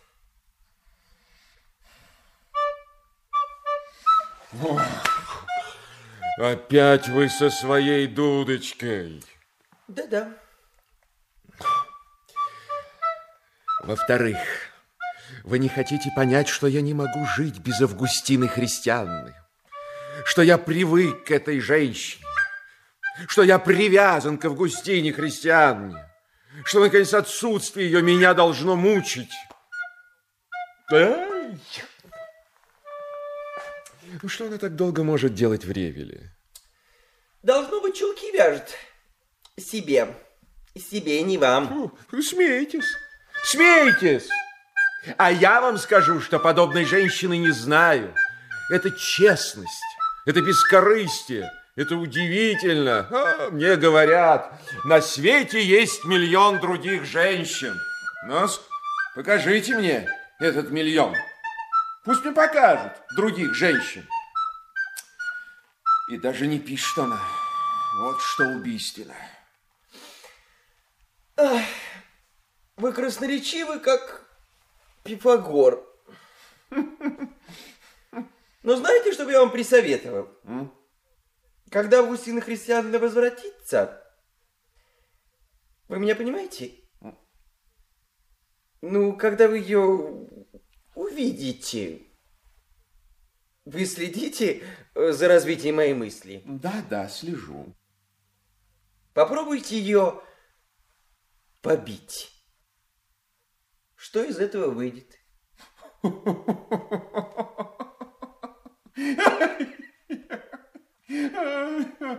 в самом деле, думал, какой-нибудь путный совет подаст. Что от него ожидать? Артист! Человек без правил. Без правил. А вот ваш фаворит, господин Курнатовский, человек с правилами. Вчера вас, говорят, на 100 рублей серебром обыграл. Это уж неделикатно, согласитесь. Ну и что? М? Ну и что? Мы играли в коммерческую. Ну, конечно, я мог бы э, ожидать, но его так мало умеют ценить в этом доме, потому что в наше время все судят по наружности, Иной человек и пуст глуп, да важно себя держит, его уважают. А другой, быть может, обладает талантами, которые могли бы принести великую пользу, но скромен, как господин Курнатовский. И всякая другая девушка обрадовалась бы такому жениху. Человек умный, сам собой в люди вышел, в двух губерниях лямку тер. В одной губернии, я знаю, губернатора за нос водил. Очень может быть. Видно, так и следовало. Практик, делец. И в карты хорошо играет. И в карты хорошо играет. Но Елена Николаевна, а? Отцу, повторяю, нравится жених дочери, до этого нет никакого дела. Хорошо было в прежние времена, когда дочери не позволяли себе глядеть свысока на родителей, когда родительская власть что-то значила, когда родительская власть заставляла трепетать. Теперь мы все переменили. Теперь барышня читает, что ей угодно, разговаривает с кем ей угодно, отправляется одна по Москве, без служанки, без лакея, как в Париже. И все это принято. На днях я спрашиваю, где Елена Николаевна? Говорят, изволила выйти. Куда? Неизвестно. Разве это порядок? Все-таки существуют законы, не позволяющие. Не позволяющие. Существуют законы. Законы существуют. Вы государственный человек, Николенька. Полноте поясничать, вы забываетесь. Так вот вам еще доказательство, что я в этом доме ничего не значу. Ничего. Анна Васильевна вас притесняет, бедненькой. Эх, Николай Артемич, грешно нам с вами. Куда бы нам сегодня вечером, Павел Яковлевич, а? Да ведь вы в клуб поедете. После клуба. После клуба. Нет, Николай Артемьевич, мне нужно завтра работать. До другого разу. И я никуда не поеду. У меня Елена Николаевна не выходит из головы.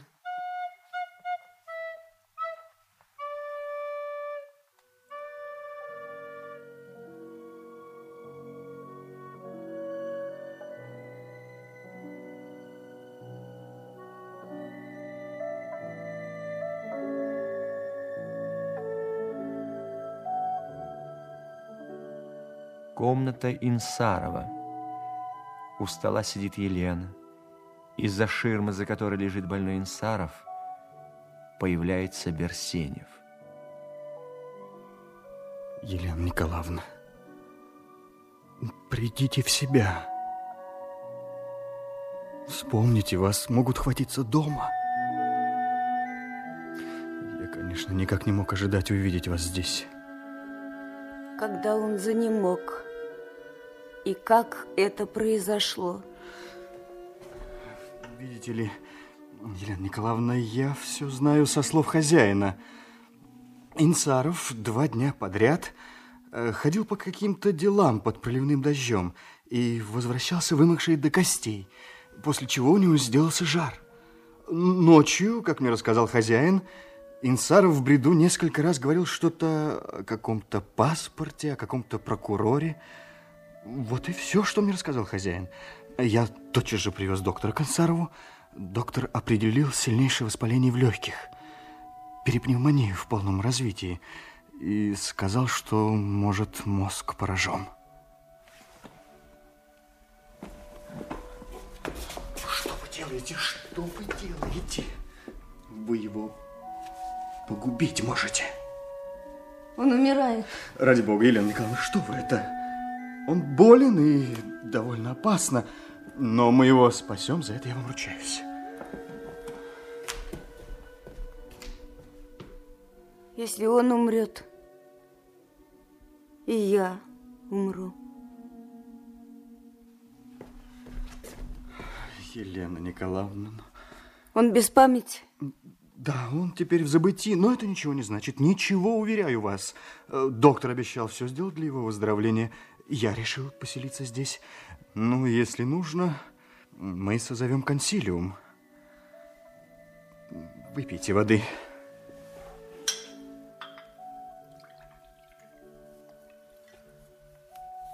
Что это вы делаете? Вы снимаете шляпу? Я остаюсь.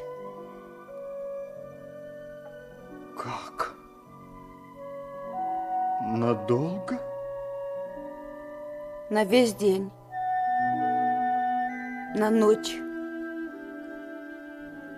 Навсегда. Не знаю. Но я все-таки предполагаю, что вы зашли сюда на короткое время. И что же? Вас будут искать. Вас найдут. И что же? Елена Николаевна, ну вы же видите, что он теперь вас защитить не сможет.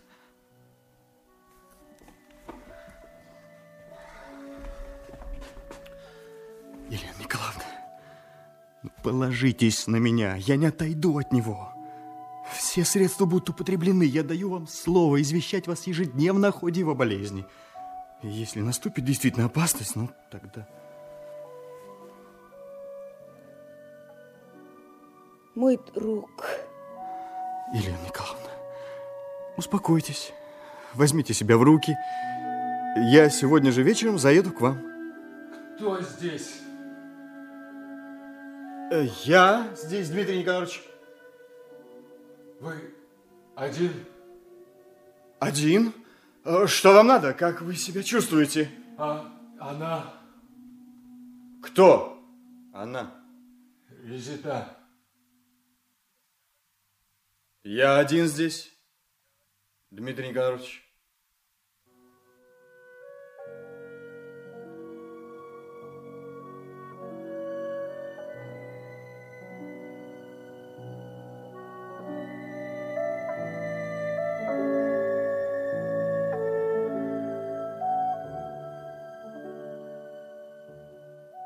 Гостиная Стаховых. На диване одиноко сидит Елена. Появляется Шубин. Не смотрите в мою сторону, я не стою.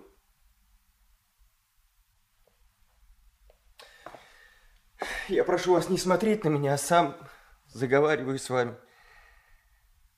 Противоречие явное. Но это все равно мне не впервой. Елена Николаевна, позвольте мне рассказать вам маленький анекдотец. Вот у меня был приятель, а у этого приятеля был тоже приятель, который сперва вел себя как следует порядочному человеку, а потом вдруг запил. И вот мой приятель встречает его однажды на улице, а уж они, заметьте, разнакомились.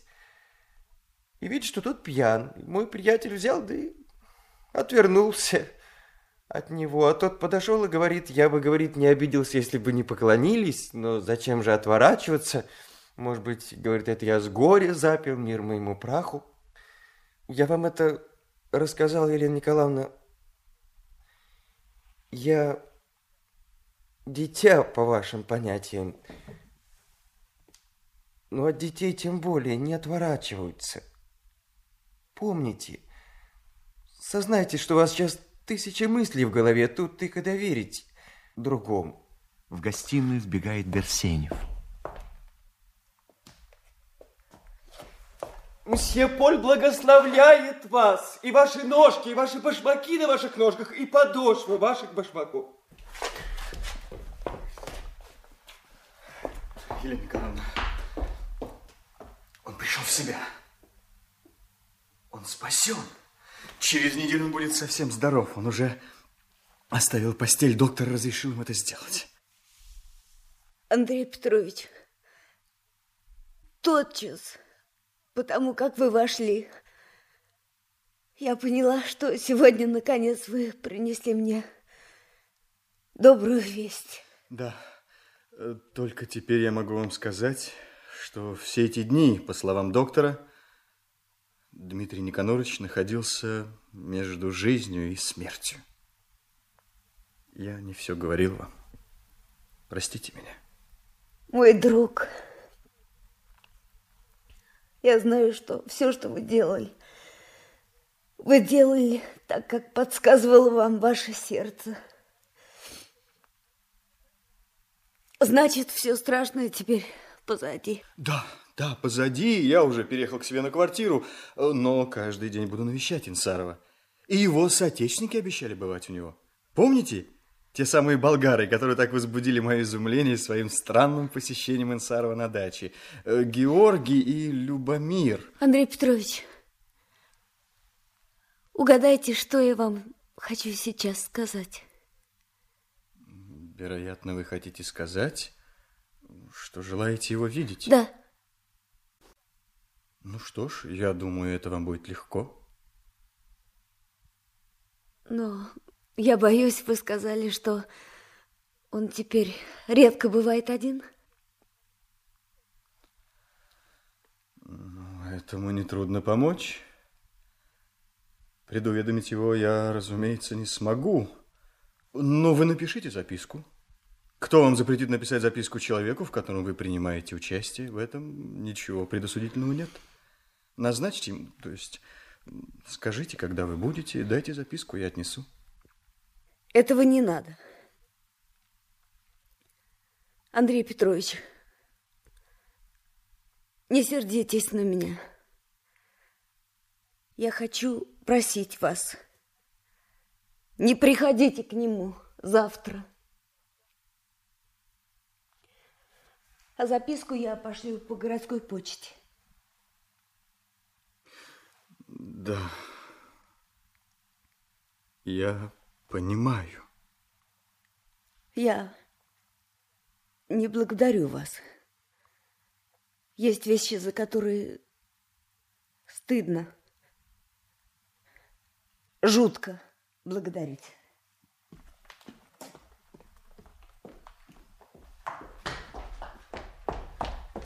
Андрей!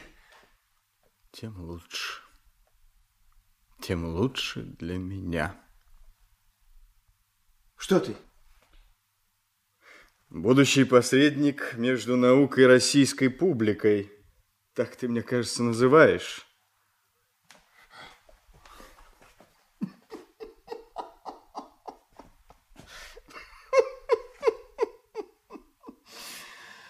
Ты прав. Что за охота лепиться к краюшку чужого гнезда? Какое гадкое ощущение. Андрей, что с тобой? Зачем ты это? Нет, нет, нет, нет, я ни в чем не раскаиваюсь. Я все делал так, как мне велела моя совесть. Но теперь полно. Ну, полно, полно. Мы с тобою труженики, говорил мне отец. А солнце пусть другим светит. Но и в нашей глухой жизни есть своя гордость и свое счастье. Андрей, они любят друг друга, и ты им помог? Да, они любят друг друга. И я им помог.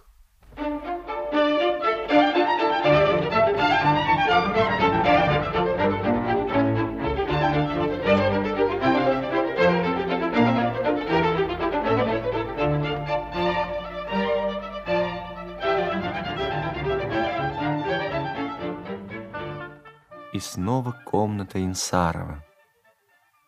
Поздний вечер. Ты жив. Ты мой. Какие дни, Дмитрий. Какие жестокие дни. Как это люди могут переживать тех, кого они любят?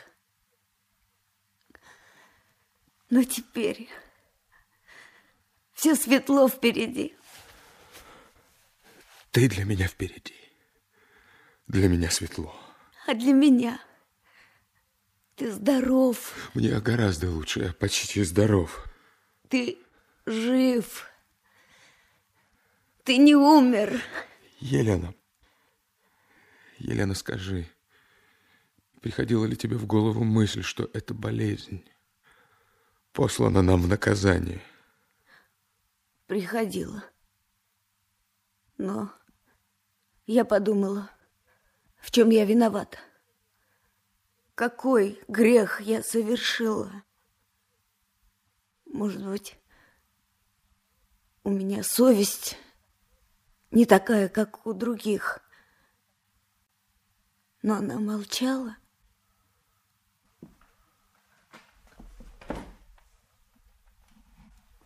Может быть, я перед тобой буду виновата? Я тебе помешаю, я остановлю тебя. Ты меня не остановишь, мы пойдем вместе. Да, мы пойдем вместе. Я пойду за тобой. Я люблю тебя. Это мой долг. И другого долга я не знаю. Какие несокрушимые цепи накладывает на меня каждое твое слово.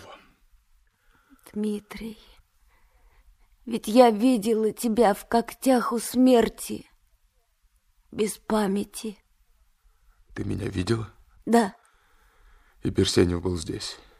Да. О, Елена, я не смею глядеть на тебя. От чего? Андрей Петрович такой добрый. Я нисколько не стыдилась его. И чего мне стыдиться? Я всему свету могу сказать, что я твоя. Он спас меня. Он добрейший, благороднейший человек. Он добрейший, благороднейший человек. И судьба так странно ставит его все время третьим лицом между нами. Он влюблен в тебя. Да. О, вы русские. Золотые у вас сердца, и он... Он ухаживал за мной, он не спал ночи, и ты... Ты, мой ангел, ни упрека, ни колебания, это все мне. Тебе. Потому что тебя любят. У тебя на глазах слезы. Глупый. Он еще не знает, что от счастья можно тоже плакать. Елена, мне это счастье еще не по силам. Что с тобой? Ничего, я еще немного слаб.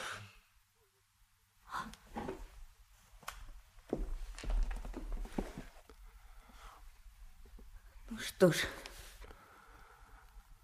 тогда не извольте шевелиться. Не волнуйтесь. Молчите и слушайте. А я вам буду сказки рассказывать. Вам после вашей болезни много разговаривать нельзя. Елена, оставь меня, уйди.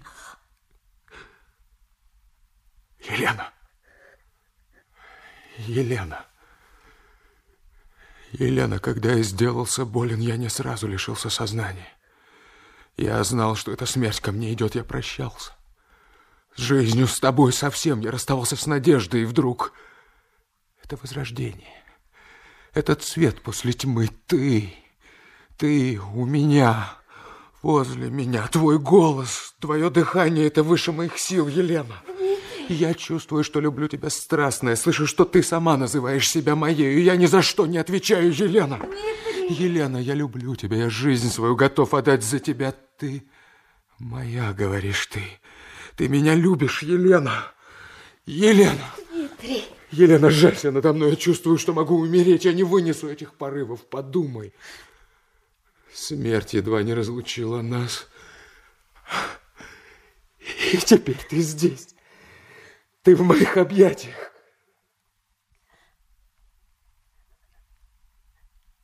Так возьми меня.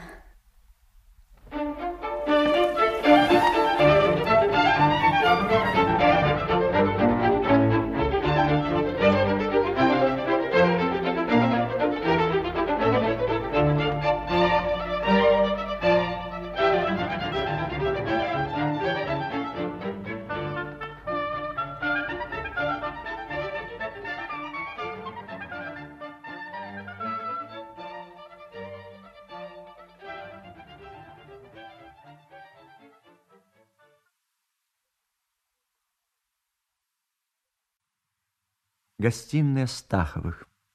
На диване расположился Николай Артемьевич. Входит Анна Васильевна и Елена.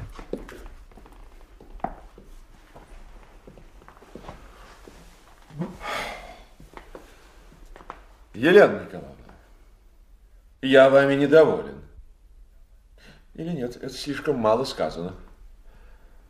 Ваше поведение огорчает, оскорбляет меня. Меня и вашу мать.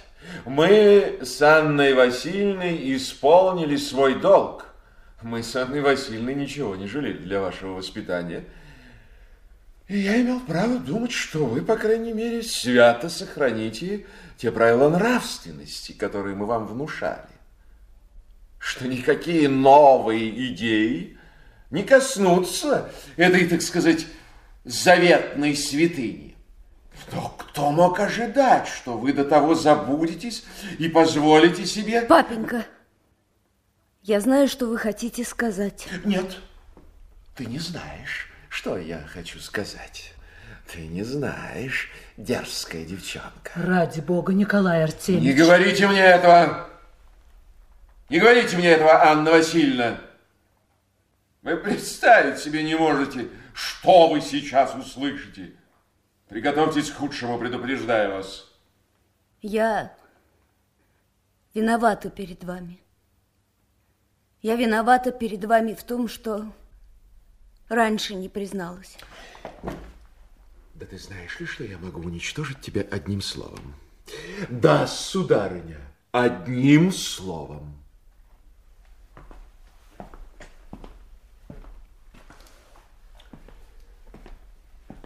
Позвольте вас спросить, известен ли вам некоторый дом возле Поварской?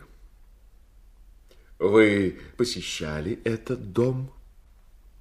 Люди, лакеи, сударыня, видели вас, как вы входили туда к вашему... Да, я посещала этот дом. Слышите?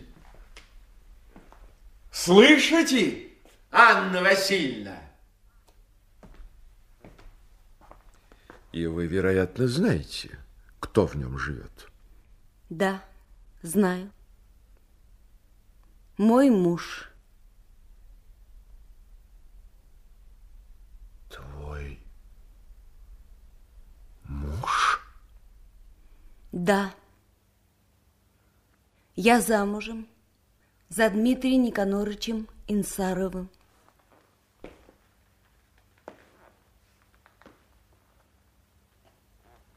Ты...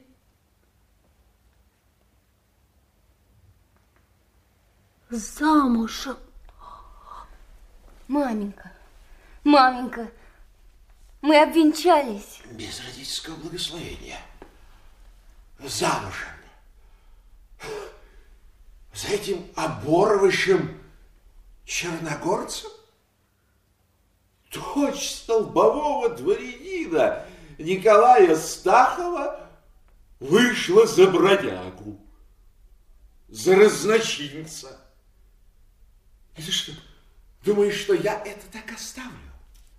Что я не буду жаловаться? Что я позволю тебе?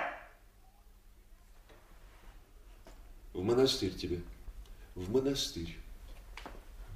Его на каторгу, на каторгу, в арестантские роты.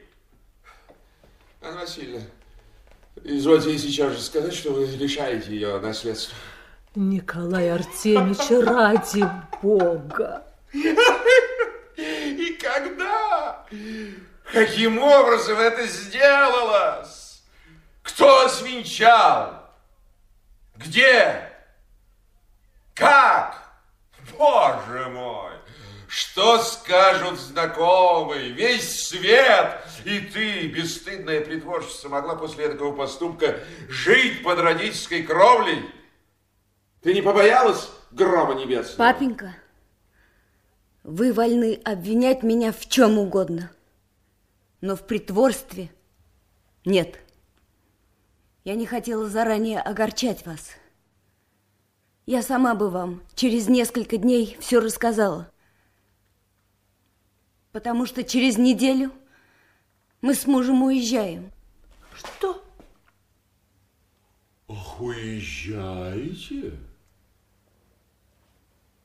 Куда это? На его родину. В Болгарию. К туркам. Маменька. Прочь. Прочь, недостойная. Прочь. Николай Андреевич, Августина Кристиановна приехала и зовет вас!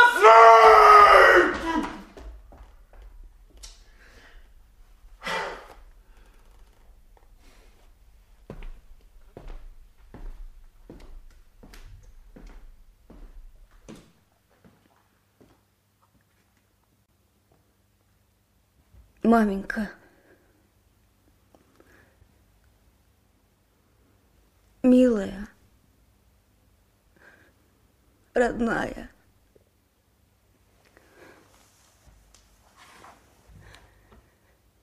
Я не виновата. Я полюбила его.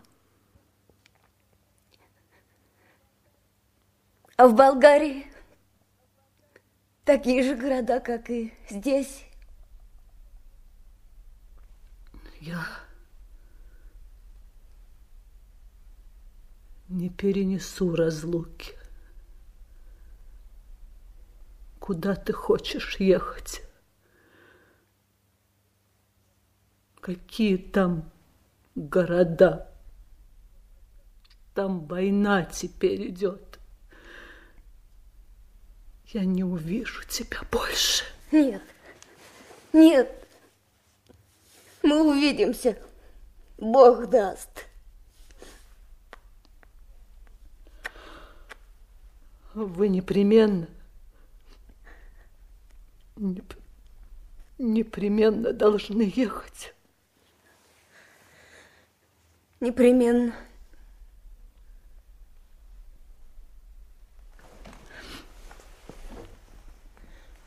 Только вот папенька, он хочет жаловаться. Нет,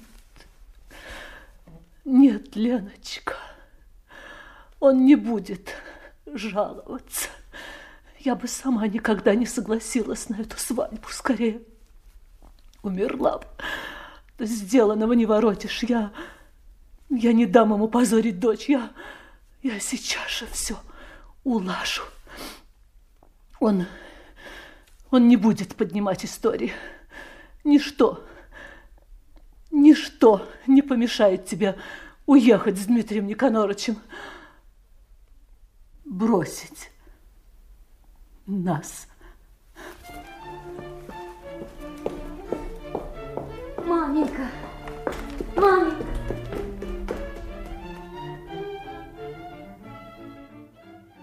Входит Увар Иванович, за ним вбегает Шубин. Надо бы как-нибудь того. Да, на замужем и собирается уезжать. Ну, Вар Иванович, племянничек ваш орет. Шумит. Со мной чуть не подрался. С отцовским проклятием носится, как медведь с чурбаном. Да не в нем сила. Анна Васильевна, конечно, убита. Но ее, я думаю, больше сокрушает отъезд дочери, чем ее замужество. Мать, ну и того. Интересно, какую племянник ваш цену положит Анне Васильевне своему согласию. Я Анну Васильевну уважаю от всего сердца. Она моя благодетельница. Я думаю, что она согласится заплатить все его долги, и он свой хвост опустит. Да, да. Кому весело родную дочь губить? Права не имеют. А какая поднимется по Москве туча осуждений, пересудов, толков. Елена их не испугалась. Впрочем, она выше их. Уезжает она. И куда? Даже страшно подумать, что ждет ее там. Точно она ночью в метель в 30 градусов мороза с постоялого двора съезжает. Расстается с родиной, с семьей. А я ее понимаю. Кого она здесь оставляет? Чего тут жалеть? Одно худо, говорят, Инсаров кровью кашляет. Я его видел на днях. Хоть сейчас лепи с него Брута. Вы знаете, кто был Брут? Увар Иванович. Ну, что знать? Человек? Именно! Человек он был. Да, лицо у Инсарова чудесное, но не здоровое. Сражаться-то все равно. Сражаться-то все равно, точно. Вы сегодня совершенно верно изволите выражаться. Да жить-то не все равно, а ведь если с ним пожить захочется. Дело молодое. Да, да, молодое, славное, смелое дело. Жизнь, смерть, борьба, свобода, родина, падение, торжество, любовь. Хорошо, хорошо, дай бог всякому. Это не то, что сидеть по горло в болоте и стараться делать вид, что тебе все равно, когда тебе действительно в сущности все равно. А там натянуты струны, извини на весь мир или порвись. Да, инсарп ее стоит. Ай, впрочем, что за вздор, никто ее не стоит. Инсаров, Инсаров, а к чему ложные смирения? Ну, положим, он молодец, он постоит за себя, хотя до сих пор делал то же самое, что и мы, грешные. Но разве мы-то уж такая совершенная дрянь, а, Увар Иванович? Ну что же, ну хоть бы я, ну разве я уж такая совершенная дрянь? Ну что же меня Бог так-таки всем и обидел, никаких талантов, никаких способностей мне нету. А может быть, имя Павла Шубина будет со временем славное имя? Вот, медный грош, может быть, эта медь пойдет на статую Павлу Шубину, воздвигнутую в честь ему благодарным потомством, а? Далека песня. О других речь, а ты того, о себе. О, великий философ земли русской! Каждое ваше слово золото. И не мне, а вам следует воздвигнуть статую. И за это берусь я.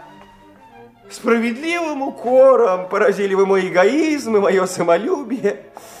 Да, да, нечего хвастаться. Нечего говорить о себе. Нет еще у нас никого. Нет людей, куда ни посмотри. Все либо мелюзга, грызуны, гамлетики, самоеды, либо темнота и глушь подземная, либо толкачи из пустого порожни переливатели да палки барабанные. Да, как бы были между нами путные люди, не ушла бы от нас эта девушка. Это чуткая душа не ускользнула бы, как рыба в воду. Что же это такое, Увар Иванович? Когда же наша-то придет пора? Когда же у нас-то народятся люди? А? Дай срок, будут.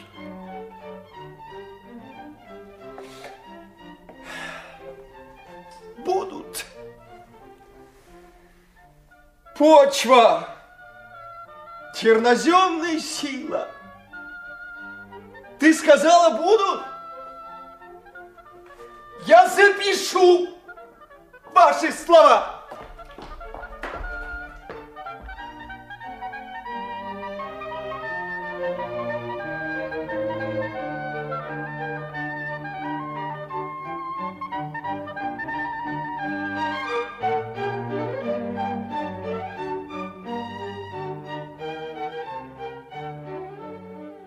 Комнате Инсарова у собранных чемоданов расположились Анна Васильевна, Николай Артемьевич, Елена, Инсаров, Берсенев, Шубин.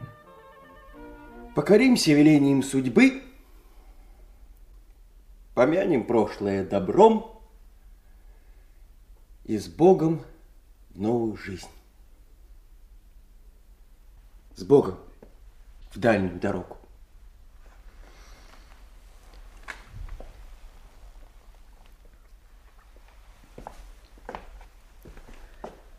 Дай вам Бог. Дай вам Бог.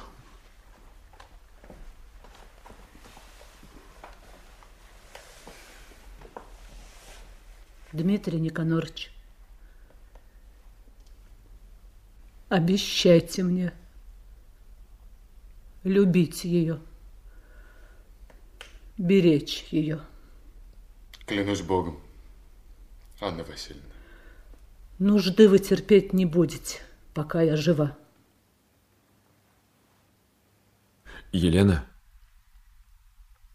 пишите нам. Слышишь? Непременно пишите. Непременно, папенька. Дмитрий Никонорович, а как вы намерены добираться до Болгарии? Кругом война. На Дунае происходит решительное сражение. 300 турецких офицеров убито. Сербия объявила себя независимой. Да. Поэтому мы сейчас едем в Вену. А оттуда, Николай Артемьевич, через Зару проберемся в Сербию. Мои друзья нам помогут. Рендич в письме обещал мне скоро все устроить. Это надежный человек, далмат, моряк, суровый, смелый, преданный славянскому делу человек. Дмитрий Никонорович, а вы непременно должны ехать именно сейчас? Непременно, Анна Васильевна, непременно. Леночка, он ведь у тебя нездоров. Я был нездоров, Анна Васильевна. И сейчас не вполне оправился, но родной воздух меня восстановит. Да, теплый воздух ему необходим, так доктор сказал. Ну, с Богом в дальнюю дорогу.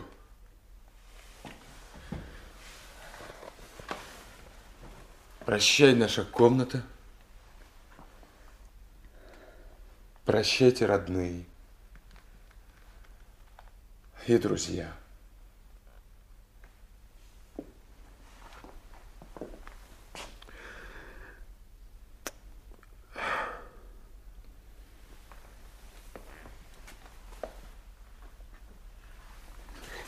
Леночка,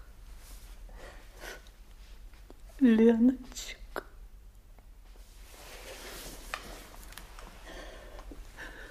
Дмитрий Никонорович,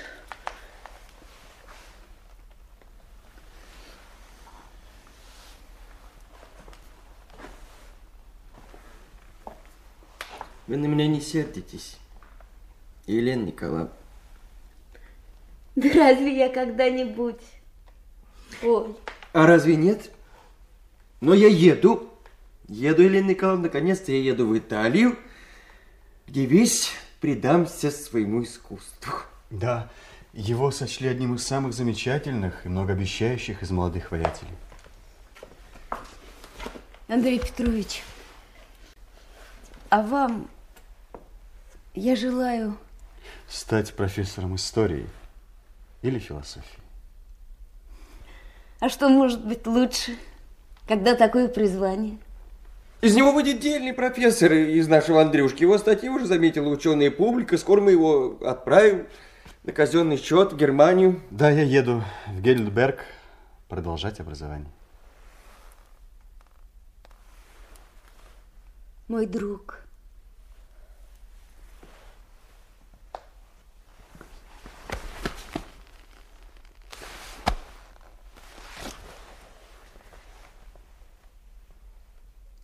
Прощайте, маменька.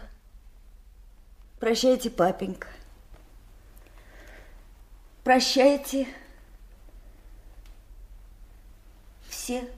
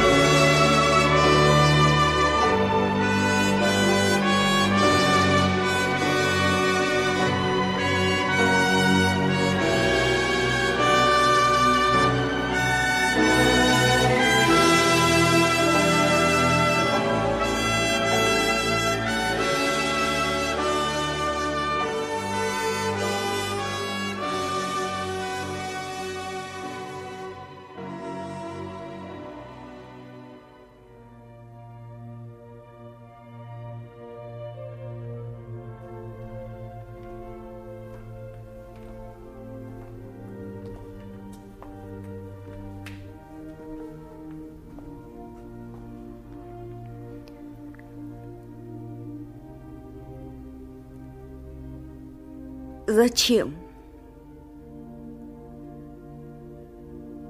Зачем? Улыбающееся, благословляющее небо, красота, любовь, надежда, разлука, слезы, горе бедной одинокой матери. Человек приходит на эту землю, потому что он что-то должен, потому что он что-то может.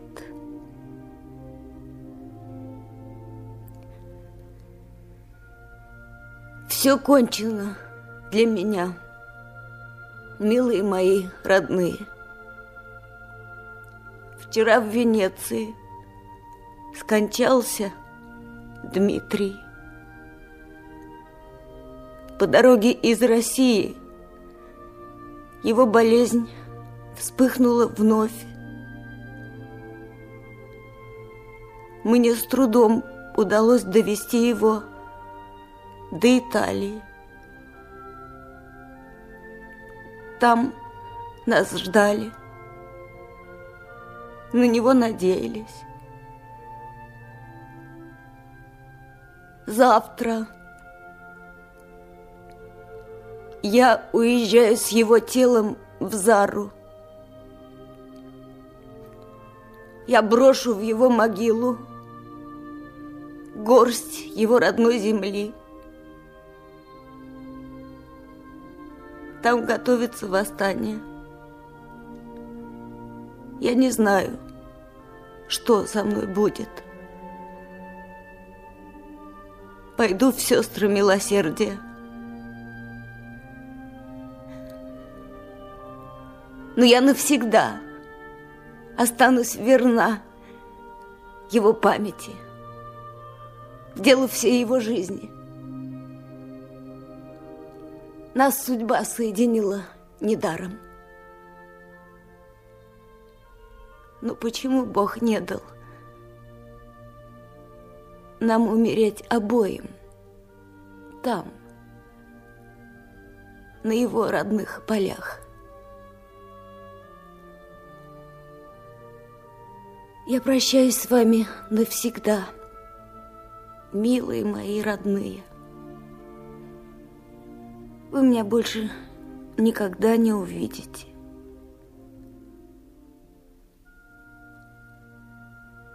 Не осуждайте меня.